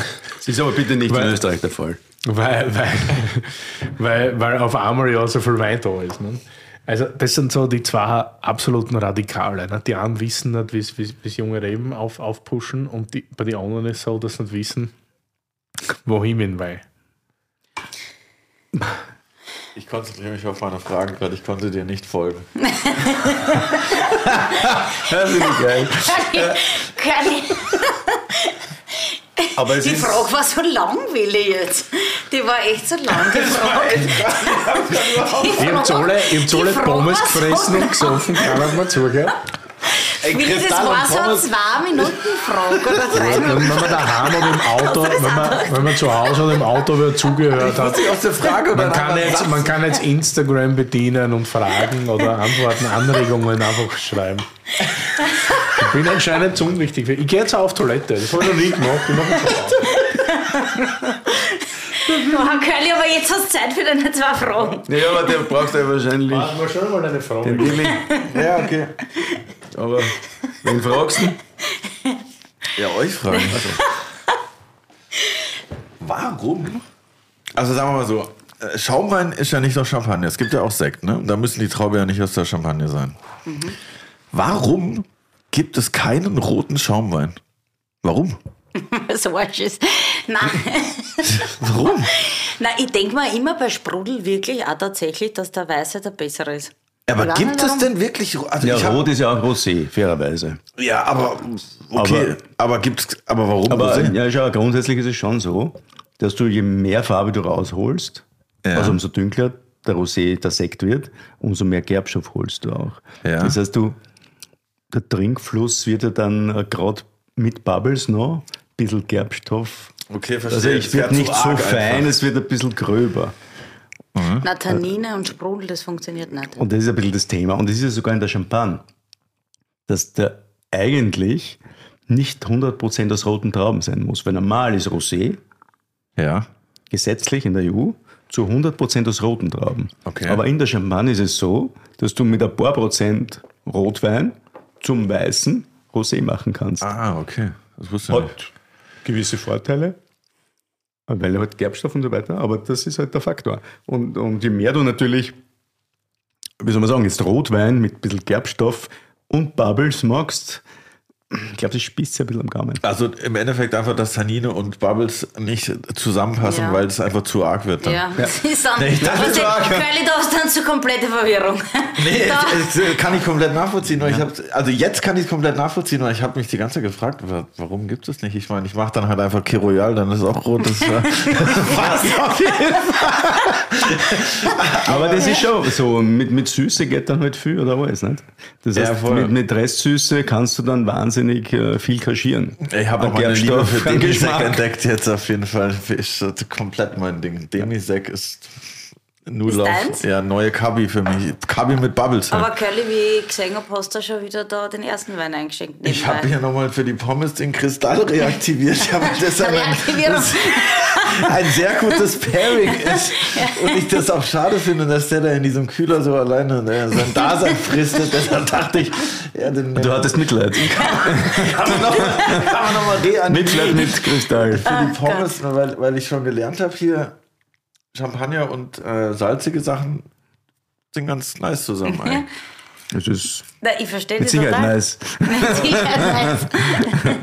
Nee, aber ich habe mich das schon ein paar Mal gefragt mit dem roten, warum nicht, aber die Erklärung macht auf jeden Fall Sinn. Jetzt habe ich noch eine Frage. Das macht, kann ich mir eigentlich auch schon so halb selber erklären, weil natürlich kommt es beim Wein immer auf die Herkunft und auf den, das Terroir etc. an. Nur so theoretisch, ne? Weil ich beschäftige mich ja auch mit einer anderen Pflanze ab und zu. Geh. Geranien. Welche wäre? Äh, ne, Marihuana. Darf man aber nicht mehr sagen, weil das ist eigentlich racist, habe ich jetzt gehört, wegen den Mexikanern, also mit Cannabis. Ähm, und da habe ich jetzt gesehen, wenn die jetzt zum Beispiel medizinisches Cannabis herstellen in solchen Hallen und so, dann bauen die das auf so einem ganz reinen Substrat an und geben dann alle Sachen dazu, die die brauchen. Also die geben dem Boden sozusagen genau das Profil, das die Pflanze braucht. Ne? Wir dann. Und um dann natürlich die, die perfekte Zusammensetzung und die höchste Prozentzahl von THC und so zu erreichen. Ich meine, klar, das widerspricht eigentlich diesem Terroir-Gedanken und Herkunftsgedanken. Aber gibt's denn irgendjemand, der das schon mal mit Wein gemacht hat, zu sagen, ich mache so Indoor-Wein? Ich sage einfach, ey, ich habe einfach jetzt, keine Ahnung, ich baue mir irgendwo eine riesen Halle hin, mache die perfekten Bedingungen und, und reicher mir den Boden genauso an, wie ich will und baue mir da die krassesten mal so Chardonnay-Pflanzen hoch, irgendwo in der Wüste, in Dubai, whatever. Und dann habe ich irgendwie voll das krasse Produkt. Ich glaube, das ist nach 105 Folgen das Gescheiteste, was du jemals gesagt hast. Vielleicht sind es auch 107 Folgen. So echt geil, Curly. Übrigens jetzt hier schon Copyright auf die Ja. Idee, ne? Und hier drüber- direkt nach Saudi-Arabien, Leute. Curly, Weil- darüber noch eine Photovoltaikanlage. ja, Ja, muss so weil drüber setzen ich bin darauf gekommen, weil ihr Bewässerung gesagt habt, weil dort ist es auch, läuft alles so mit genauer Tröpfchenbewässerung, genau alles abgestimmt. Gut, die Saudis fahren Ski in der Halle. Das Ja. machen die in der, in, der, in der Wüste tatsächlich, äh, nicht in Saudi, aber an einem anderen Platz. Und, und da ist dann auch das äh, Bewässerung läuft über Abwasser, was gereinigt wird etc. und so. Ich fand nur die Idee so interessant, dass dieses Substrat, was die da haben oder Substrat oder whatever, so rein ist und die dann sagen, okay, ich packe da genau das rein, was ich brauche, weil das ist ja eigentlich genau das, worum es beim Terroir ja geht oder wo, wonach man so jagt. Ich will das perfekte Terroir haben. Deshalb dachte ich, okay, beim Weed, also bei Cannabis ist es eigentlich ganz normal, dass du sagst, okay, ich mache das Indoor selber und mache die perfekten Bedingungen. Aber weil du vielleicht den Vergleich nicht hast, fairerweise. Wie bitte? Du hast den Vergleich nicht. Nee, nee, genau. Ich habe mich nur gefragt. Aber es gibt natürlich auch Pflanzen, die vielleicht nicht reagieren. Aber also grundsätzlich glaube ich, diese Dinge, die man in der Perfektion will, also in der geistigen Perfektion, funktionieren bei mir in der Natur selten. Das, äh, da gibt es ja viele Beispiele. Und beim Wein glaube ich sogar, dass das überhaupt nicht gehen kann, weil einfach äh, es sind so viele Dinge, was ein Produkt ausmachen, die wir gar nicht wissen. Weil wir gehen jetzt von Dingen aus, die wir glauben, dass wir sie wissen. Das ist, würde ich sagen, 0,0001 Prozent, obwohl wir glauben, sie sind 100. du meinst jetzt was ist im Boden? Was? Zum Beispiel, wir glauben, das ist der Boden, das sind ein paar Naturdünger, das ist das, das ist das, das ist das und dann haben wir das. Und dann werden wir wahnsinnig überrascht sein, dass das nicht ist. Ja. Was haben wir da jetzt für Fehler gemacht und so weiter. Also es, es gibt einfach eine Mathematik. Also ich glaube schon, dass es eine gewisse Logik im Leben gibt, aber wir verstehen in dieser Logik, sage ich, oder unter 0,1 Prozent und halt sicher genauso. Also vielleicht, ich weiß ich nicht, in 2.000, 3.000 Jahren gibt es das vielleicht einmal. Aber im Moment äh, sehe ich, weil das einfach so komplex ist. Allein, erst einmal, Lebensentstehung ist komplex. ein Ton-Humus-Komplex ist. So komplex, über das, das können wir gar nicht diskutieren, wie komplex das ist. Dass er groß wächst, dass wenn es ausreißt, Wochen später schon wieder wächst. Also allein diese Dinge, die da passieren, das ist, ja, ja das voll. zieht äh, unsere Intelligenz hoch fünf. Und ich glaube, deswegen geht es auch nicht. Frage beantwortet, Freddy. Schade, dass du nicht da warst. Was haben wir denn jetzt hier? Jetzt haben wir den M1 hier im Glas, oder wie? Das ist, das ist immer fies, weil eigentlich ist ja Rosenberg das ist immer deppert eigentlich. Ne? Weil das ist so, wie, wie sie sehr viel, schau, die, die Hände gehen über die Augen. Wie die Leute immer so sagen, wichtigster Wein, Ausdruck der Lage, es geht immer um Lage, Lage, Lage, das haben wir jetzt gesehen bei Rosenberg. Und dann gibt es halt oft bei diversen Winzern noch irgendwas Mystisches drüber. Ne? Das gibt es ja in Österreich, hat es ja schon oft gegeben, meistens mit Fantasienamen und so weiter, meistens auch mit auswärtigen Rebsorten. Und das ist jetzt die Frage, reden wir da jetzt immer noch von Herkunft oder gehen wir da jetzt in dem Bereich, wo wir sagen, was ist äh, vinifikationstechnisch möglich? Und wie gut wird es dann? Also für mich beides. Man muss sagen, wir haben mit dem begonnen 2000. Also wir reden jetzt von, wie es der Shelley unglaublich geil ausgedrückt hat da müssen wir eigentlich wirklich den Shelly äh, ins Spiel bringen. Müssen wir. Weil, müssen wir das wirklich, ist das Beste. Weil der Shelly, kann man erinnern, der hat einmal mich schon, Johanna, wie viel Mainz kann ich haben. Mainz. Mainz. Das ist die Cuvée. Das die schnelle M1. M1 steht wahrscheinlich für Markovic Number One. Oder Mainz, keine wie es lebt und lacht. Aber in der heutigen Generation sein. kürzt man Mainz, also meines, halt einfach ab mit M und 1. Und deswegen sagt der Schädel immer zu dem Main, Mainz. Das finde ich echt witzig. Ja, Mainz. Urgeil. Also, also Mainz 2019 ist jetzt in dem Fall was? Papa, the stage is yours. Ah, schau, da distanziert ja. sich jetzt die jüngere Generation eindeutig. Okay, passt. Nein, ja. aber das ist schon dein Thema. Oder unser Thema. ne, Entschuldigung, was wir jetzt im Glas haben, also für alle, was ich zuerst gesagt habe, wenn man Markovic schon nicht gehört hat, ist vielleicht eh schwierig, weintechnisch. Aber das ist so einer der Legendenweine Österreichs ever. So Beerwolf, äh, Marienthal gibt es noch, dann gibt es, habe jetzt ein paar vergessen wahrscheinlich, aber das ist so eins der Rotwein. Ja, das, ich sage auch, das sind Dinge, die uns halt am Anfang, also die Grundidee ist eigentlich wirklich zufällig entstanden, äh, weil mir hat einmal äh, ein sehr guter Kunde damals erzählt, er hat da jetzt einen Burgunder getrunken, wo den gibt es nur zwei Barriques und der hat einem so richtig geflasht in einem Restaurant. Und man dachte, siehst du das? Und das ist der wesentlichste Punkt. Der Wein muss in der Situation performen und, und das kann man nicht hinterlegen mit viel oder wenig. Und das hat uns dann schon zu, dazu veranlasst, dass wir halt auch in dieser Entwicklung, die halt in dieser Zeit war, neue Selektion, also Eigenselektionen vom Zweigelt gepflanzt, Dichtpflanzungen, alles, was wir halt so glauben, äh, dass uns das halt noch viel mehr stärkt, dass wir das auch extra abfüllen. Äh, und das ist dann mit den 2000 das erste Mal passiert und das ist dann halt gleich richtig eingeschlagen. Und ja, wobei mittlerweile ist es natürlich auch ein Lagenwein geworden. Ich wollte gerade sagen, eigentlich ja. mittlerweile ist es ja von einer Lage, ja, also es ist vom Abel, also für eine sehr sandige Lage, wo wahrscheinlich Merlot am, am besten wächst bei uns in, in, in der Region. Und ja.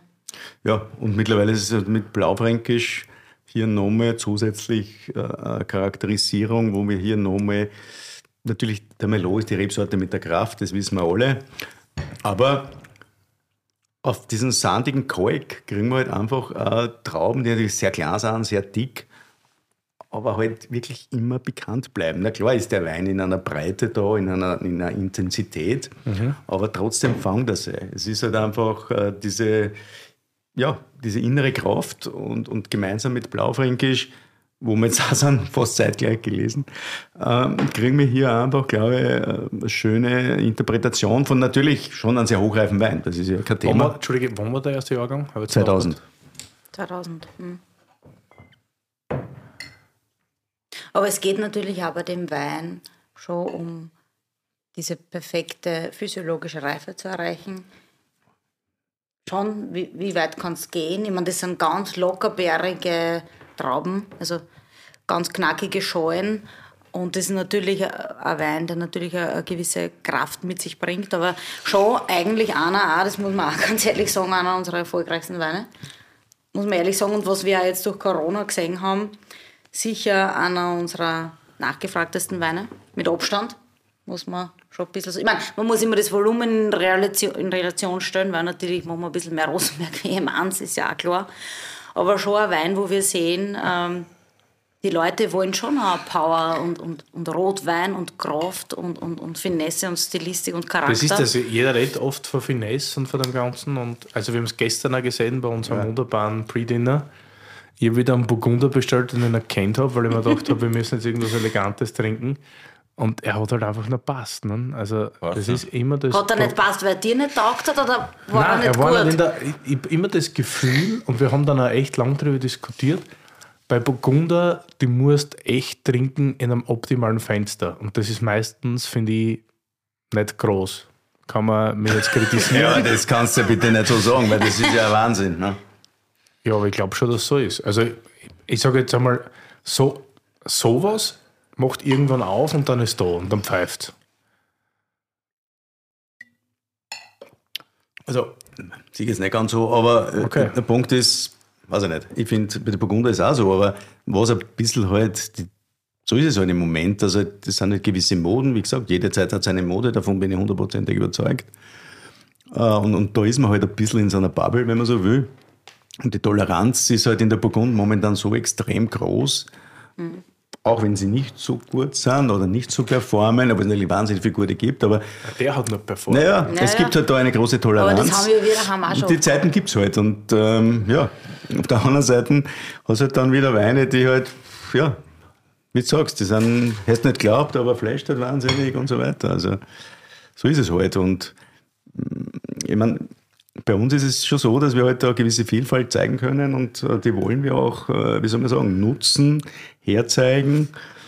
Ja, und da hast du halt, klar, auch wie, wie bei dem Wein, da ist halt ein bisschen Energie drin. Aber ich bin ja wahrscheinlich so einer der, also das ist jetzt das nächste, Bashing. Ich bin jetzt nicht unbedingt der Merlot-Freund. Ja. Wie kriegst du den Merlot hin, dass der, also das hat ja einen Grip und eine Frische und so weiter, weil wenn du heute oft Merlot aus warmen Jahrgängen hast, ist der pH-Wert schon mal sau hoch und dann wird das alles Larifari und ein bisschen flüchtig und ein bisschen sparsig, aber das ist ja, das ist ja fest, das hat Zug, das hat Soft. Das möchte ich da schon sagen. Ich meine, kostet einmal die Merlots, ist da jetzt egal, wenn wir jetzt, nehmen wir jetzt nur kurz einmal Frankreich her, das ist Pomerol oder nimm Saint-Emilion. Also es ist alles ganz knapp beieinander. Du kannst jetzt zu Fuß gehen, aber du hast einfach andere Charakteristiken. Wir haben ja auch viele Platz äh, mit mehr, Merlot bestockt, aber es gibt halt dann einzelne Partien, und ich möchte es nur nochmal sagen, das ist beim Pinot ist genau dasselbe, ist beim Blaufränkisch genau dasselbe, wo wir halt wirklich die besten Outputs haben. Und es ist ja nicht viel, es sind ja wirklich nur ein paar Parzellen, aber dort haben wir einfach so ein super, äh, du brauchst ja nur wirklich die Traubenkosten. Und dann weiß genau, dass das der weinmäßiger passt und so ist er. Und das ist halt das. Und das Erntefenster mittlerweile eh schon ein bisschen nach vorgerückt. Wir sind jetzt auch dort, dass man sagt, okay, nicht extrem spät oder so. Ne? Aber was ich bei zum Beispiel jetzt M119, ich meine, das sind ganz alte äh, Merlot-Rebstöcke. Und da ist schon ein bisschen, finde ich, so ein bisschen diesen roten Paprika drinnen und diese Würze für mich persönlich. Und wir haben jetzt auch auf dieser Lage, Cabernet Franc. Ähm, haben wir, also wir, es ist ja nicht nur Merlot, so ist ja, es ist ein bisschen Blaufränkisch auch dabei. Und wir haben jetzt auf dieser Lage, weil es einfach sehr viel Sand ist mit Kalk, haben wir jetzt Cabernet Franc ausgesetzt, wo wir glauben, dass das diesen Wein auch noch zusätzlich in der Zukunft gut tun würde, um ihm einfach eine gewisse Frische zu So verleihen. Kräuterigkeit und ja, dass wir diese Frische, die wir jetzt da haben, in ein paar Jahren, äh, wird- das wissen wir ja nicht. Aber von der Idee glaube ich auch, dass das wirklich perfekt passt. Wir haben jetzt sogar ein bisschen was umveredelt, einen alten Weingarten, da haben wir schon die ersten Ergebnisse. Das passt perfekt, weil das ist ein bisschen noch, wie sie sagt, roter Pap. Also weißt du, einfach die Frische und das ein bisschen in dieser Pikanzen halt. Aber war da immer so, jetzt so eine Ähnlichkeit zu den Geschichten von Weil das hat für mich viel Parallelen, jetzt ohne das ABS zu meinen, so von Gernot und Heinrich in die Richtung, nicht, dass da immer Gavarinza war und dann halt drüber der Salzberg und das ist ja auch ähnliche Rebsortenzusammensetzung Ja. und so weiter. Ja. Und auch die Größe und so weiter. Also, also Du meinst mit den Weingütern Parallelen oder was? So ein bisschen, ja. ja. Ich, ich meine, gut, das ist klar, das ist. Äh, So weit sind wir mit ja diesen nicht Winzern haben wir da immer, also gerade wirklich mit den Gäusern, bei nobile Gruppe, weil da sind wir in 20 Minuten dort, haben wir immer, also jetzt natürlich auch ein super Verhältnis und, und das, das war halt diese, mir hat das auch irrsinnig gut taugt, weil wir halt da viele Gemeinsamkeiten gefunden haben. Weil das Thema ist, wie machen wir österreichischen Rotwein noch interessanter? Und das ist das gemeinsame Thema, das hat mich immer fasziniert und, und jeder natürlich auf seine Art und Weise, aber das ist halt schon eine wunderbare, ja, diese befruchtenden Gespräche, ja, die habe ich sehr geschätzt. Und die, ja, werden sicher jetzt ein bisschen vielleicht im Alter weniger, weiß ich nicht. Aber und natürlich auch, weil da ein bisschen die Stilistiken verändert werden, aber nichtsdestotrotz, ich meine, Ich meine, der österreichische Rotwein, das muss man ja ehrlich sagen, ähm, so einen Umbrella über alles gibt es ja nicht. Ja? Also das ist ja für mich als junge Person schon so, weil es gibt de facto diesen Einstiegs-Naturwein Juicy Red Wine, dann gibt es dieses Terroir-bezogene und dann gibt es dieses, ja, vielleicht, weiß ich nicht, ganz in eine anders gehende Richtung, die wir ja nicht verurteilen wollen und die, die ja auch gut ist. Aber es ist ja nicht so einfach, dass man sagt, österreichischer Rotwein schmeckt so, sondern es gibt ja de facto verschiedene Stilistiken, die am Markt sind. Für mich als junge Person ist das schon so. Und, aber wir versuchen halt da wirklich unseren ja, eigenen Weg zu finden und, und ich glaube, da gibt es eh sehr viele Betriebe momentan, die das, die das auch so machen. Ja, es ist so eine echt sehr positive Kurve zu erkennen, nicht? von dem Ganzen, was man experimentiert hat, dahin, wo man dann jetzt erkennt, wo kehrt man hin, was können meine Rebsorten, was können meine Weingärten, wie soll das Ganze schmecken. Dann kommt natürlich auch noch, so wie du, Johanna, die zweite Generation, die dann auch sagt, okay, sie war dort und da und vielleicht ändern wir jetzt nicht alles, aber vielleicht lenkt man da ein bisschen ein und da. Also das ist ja immer eine sehr positive Richtung oder ein sehr positiver Touch. Und Du, mittlerweile haben wir auch am Fahren. Da hätte keiner glaubt, dass wir jemals vielleicht am Fahren haben. Also gibt ja so viele Dinge, aber ich- glaube halt immer, es ist so ein Mix zwischen was immer schon gegeben hat und was Neues und das im bestmöglichsten Gewissen und Wissen zu vereinbaren. So cool. Also wir hätten jetzt noch zwei Weine, aber irgendwie sprengt die Folge gerade alles. Also Ich muss, Die ich muss, so, ich muss sogar dann Blödbad. Ich muss sogar dann Blödbad. Ihr habt freundlicherweise, weil ihr gewusst habt, dass ich gerade im Piemont Urlaub war. Nein, Ja, das gar nicht gewusst. Ihr trinkt gern Piemont. Einen hervorragenden, und auf den freue ich mich sehr, 1990er Barolo von Bartolo Mascarello, den wir jetzt nicht öffnen, sondern nachher in der Bar zum Gordon. Gerne. Arschloch. Du kannst ja mitkommen, lieber Curly. In zwei Abende überlebe ich nicht bei den Red Schnitzek Boys. Aber jetzt zum, zum Schluss machen wir einfach jetzt so ein bisschen. Das ist dein Projekt jetzt, oder mehr Ja, deins? Ja, Am super. Schluss Deswegen, können wir schon noch sowas an Madonna aufmachen. Ja, Ja. klar, was gibt's denn da? Maradona hätte man mehr da. ja, den gibt es leider Das ist eine Melange aus Madonna und Maradona. Das ist eigentlich ganz nice. Also Madonna Rosé, was für Jahrgang? 22. Cool Nights, Hot Moment. Hallöchen. oh, Das passt, genau. Schau, das passt, das passt gut dazu. Moment, ich lese es hier gerade. Lass mich aufmachen. Das hat sogar einen eigenen Instagram-Dinger. Ja, sicher. Alter, die junge Generation. Das ist wild auf jeden Fall. Das hat Curly Cubby noch nicht. Schwenk Ja, auf also Lenny. Ich glaube, Hallo. Es, gibt eine, ja, es gibt eine Sache, die Rosé und Champagner gleich haben. Es geht davor und danach und zwischendurch. Und wir machen es jetzt danach. Ähm, Also muss ich noch Und- sagen. Okay. Ja, ja. Hast du das? ja, ja habe ich, hab ich, danke. Ja, nein, aber weil ich jetzt daran denke, weil diese Idee ist entstanden eigentlich im Schwarzen Kamel in Wien. Willi, du kennst das Jawohl, sicher. jeder kennt das Kamel. Wir haben heute eigentlich in Berlin nach einem schwarzen Kamel gesucht, aber es gab Keine keins. Nachmittagsbetreuung. Es gab keine Nachmittagsbetreuung in Berlin. Ähm, Ihr meint der Wein, weil die nachmittags offen hat? äh, ja. Recht schwierig, ne? Willi. Ja, das ist das Problem. Nicht? Richtig geil Mittagessen, also so picken bleiben Mittagessen bis in, die, bis in den frühen Abend, das geht fast nicht. Schwierig.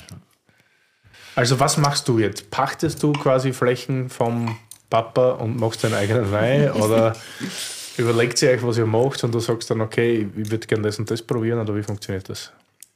Na, in dem Fall war es so, dass ich immer äh, einen eigenen Rosé machen wollte.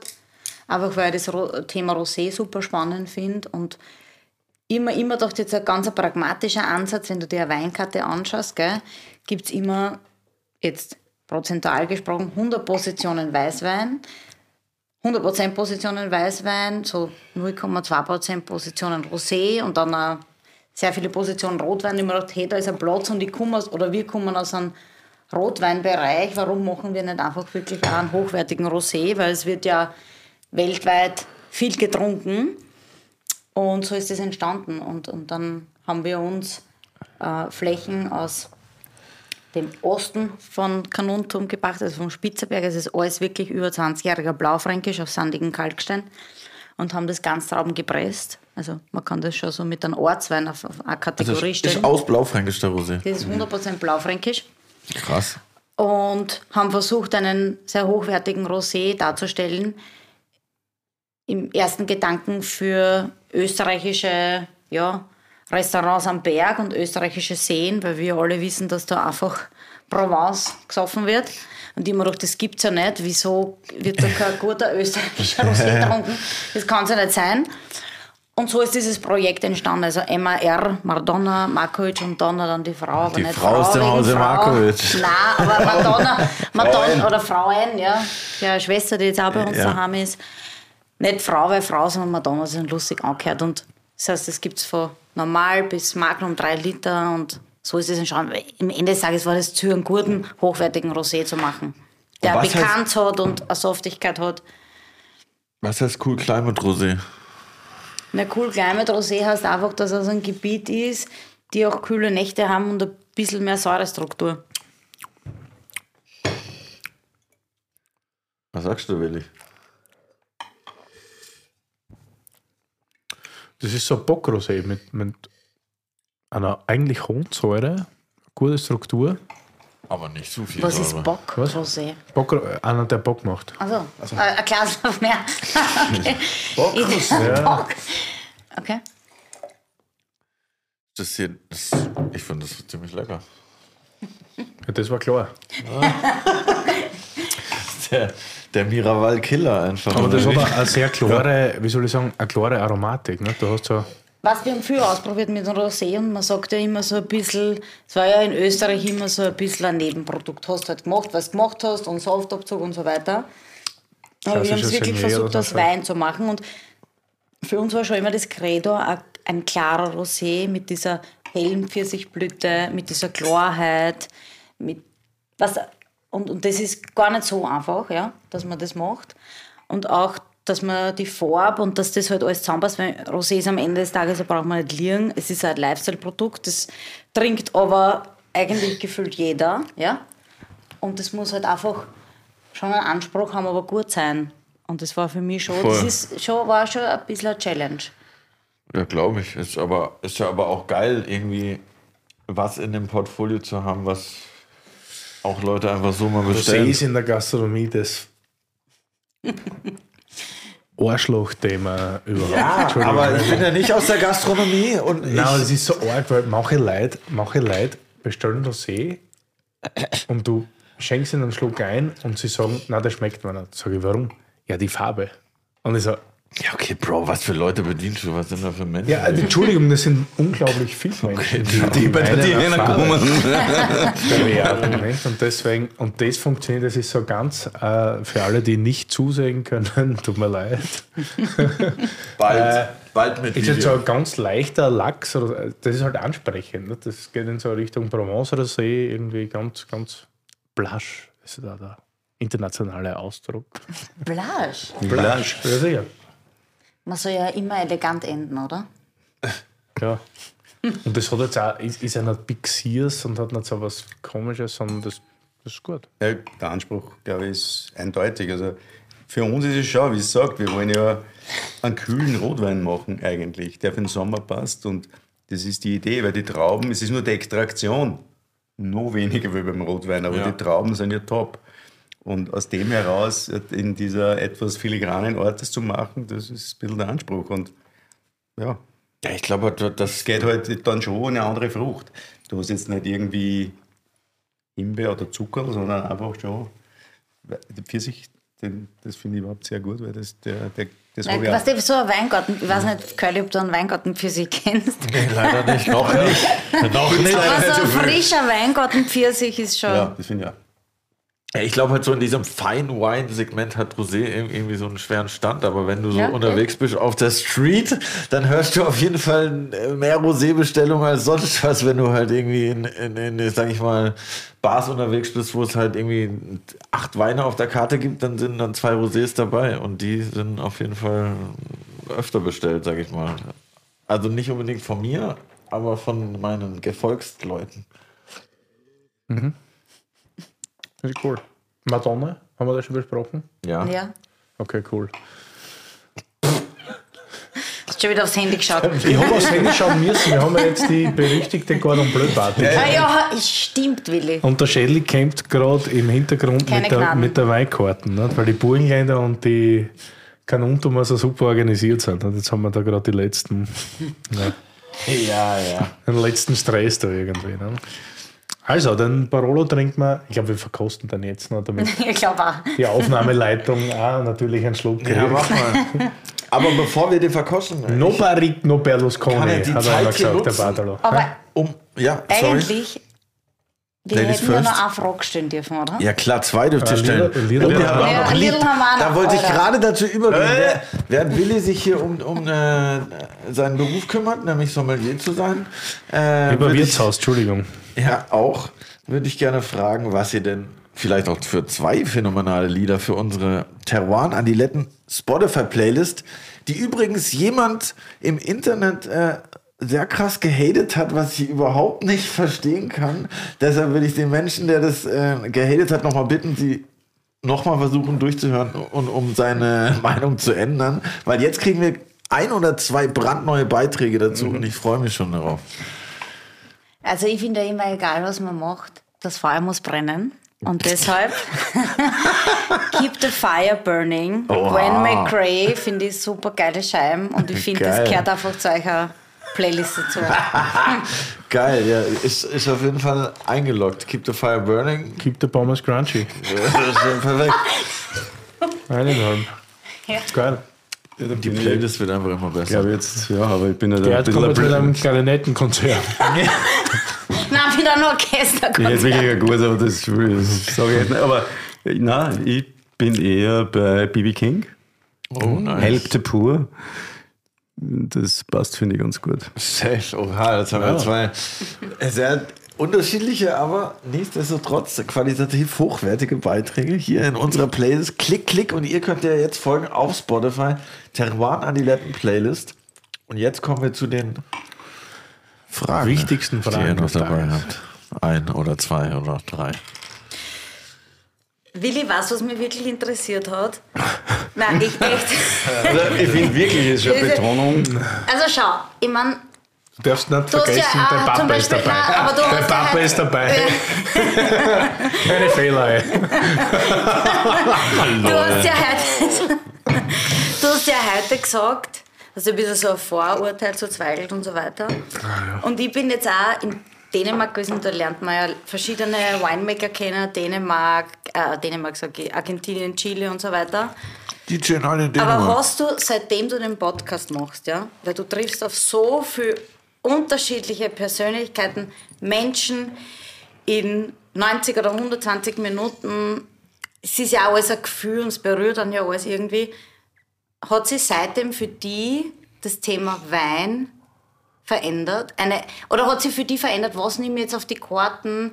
Wie stehe ich zu dem Thema Wein? Bin ich lockerer geworden? Denke ich immer noch so wie vor, weißt so dieses, Starke Frage. Hm, Finde ich auch eine gute Frage. Puh, ist, glaube ich, eine der besten Fragen, die Willi je gestellt Ich glaube, hat. dass Winzer größere Marketinger sind, als sie immer zugeben. Und das ist jetzt gar nicht negativ, sondern ich glaube in der heutigen Zeit sau wichtig, weil es gibt ganz wenig schlechte Weine ab einem gewissen Level. Ja. Und irgendwie musst du die abheben oder du musst halt dein, dein Geschichte erzählen oder dein Film spielen, damit das geht. Und das macht jeder mittlerweile ganz gut. Und was sich für mich verändert hat, verändert. Naja, zum Beispiel heute hast du gesagt, Markovic ewig nicht gekostet, aber. Das war für mich tatsächlich heute eine. Also Spurlos an euch vorbeigegangen. Ich merke schon. Ich merke schon. Für, Nein, mich- für mich einer der, der spannendsten Folgen, weil ich heute nicht gewusst habe, was auf mich zukommt. Also wir haben auch manchmal so Rapper, da weiß ich auch nie, aber dann nehme ich halt mein eigenes Zeug zum Trinken mit. Ne? Also. aber, aber das war halt überraschend und vor allem überraschend gut und auch man hat ja schon gewusst, dass, dass alle irgendwie jetzt so ein bisschen eine andere Linie machen und Dinge gehen. Aber dann weißt oft nicht, wie ernst das Ganze gemeint ist. Aber das ist schon alles ehrlich und das ist wirklich, und du hast einen super roten Faden, vor allem auch zwischen die zwei Zweigel gehabt, die wir probiert haben. Hätte gerne einen 20er noch probiert, ehrlich gesagt. Das können wir vielleicht noch in der Bar noch machen. Aber du hast eine super Identität und eine Ausdrucksweise und eine Entwicklung, weil ich kenne das Weingut von früher. Und das ist irgendwie cool. Und ich finde es halt immer lustig, wenn man Leute am Tisch sitzen hat und dann hat man ein ehrliches Gespräch. Und ich glaube, das merkt man bei unserem Podcast auch. Ob das jetzt ein Marketinggespräch ist oder ob es ein ehrliches Gespräch ist. Und ich, kommentiere das nicht oder ich sage es auch nicht und da kann sich jeder, der zuhört, ein eigenes Bild machen. Wie gesagt, wir sind ja keine Investigativjournalisten oder sonst irgendwie, sondern jeder soll eine gute Zeit haben am Tisch und auch daheim. Aber ich glaube, das hört man eh. Also ob das jetzt ehrlich ist oder nicht. Und das war halt für mich eine, eine coole, ehrliche Folge. Und das hat mich schon weitergebracht, weil ich, wie gesagt, der größte Freund von Zweigel bin und das cool war und auch wieder irgendwie was Neues aufgenommen habe. Und wenn man was lernt, einem was immer. Nicht? Das ist jetzt super, wenn ich meine Freunde einlade und ich kenne die Weine, dann ist das natürlich alles. äh, Aber wenn man irgendwie so in eine Folge reingeht mit einer, gewissen Meinung und dann rausgeht und sich denkt, so, eigentlich cool.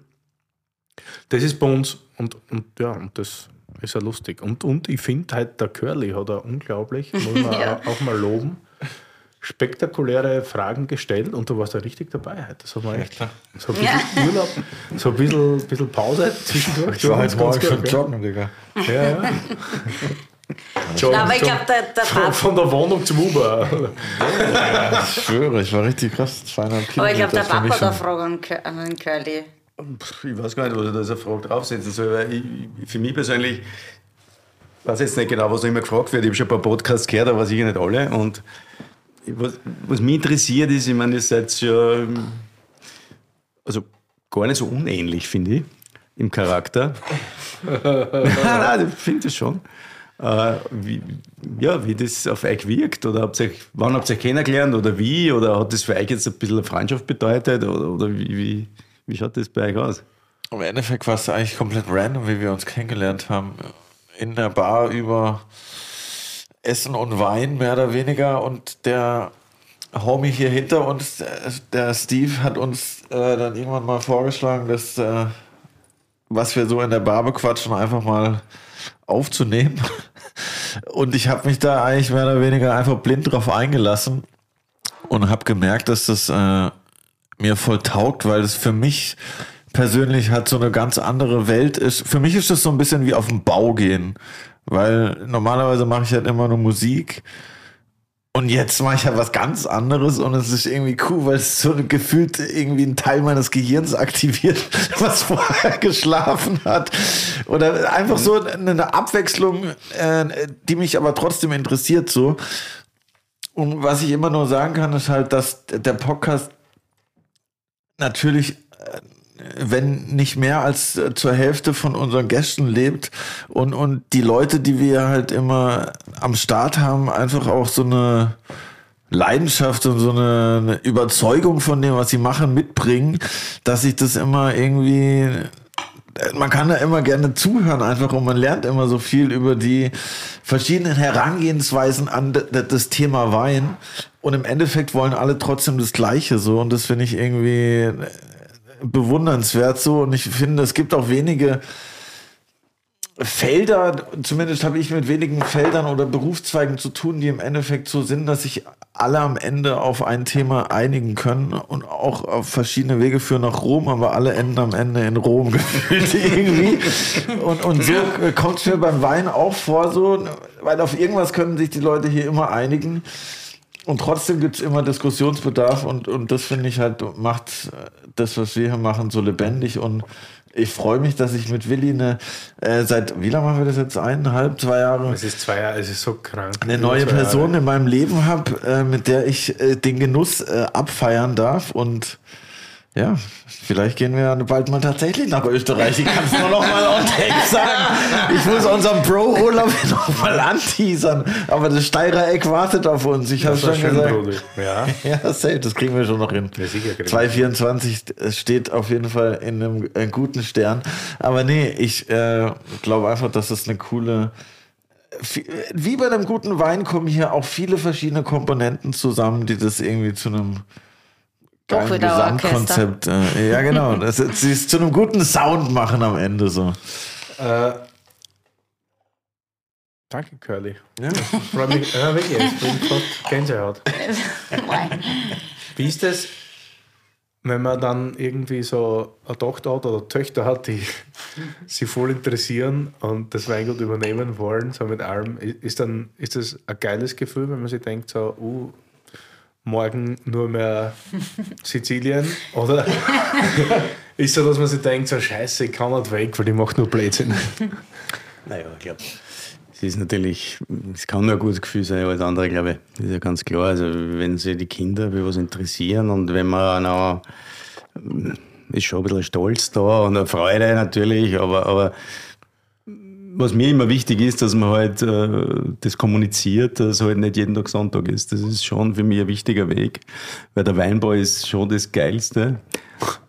Aber es gibt halt auch Schatten. Montage.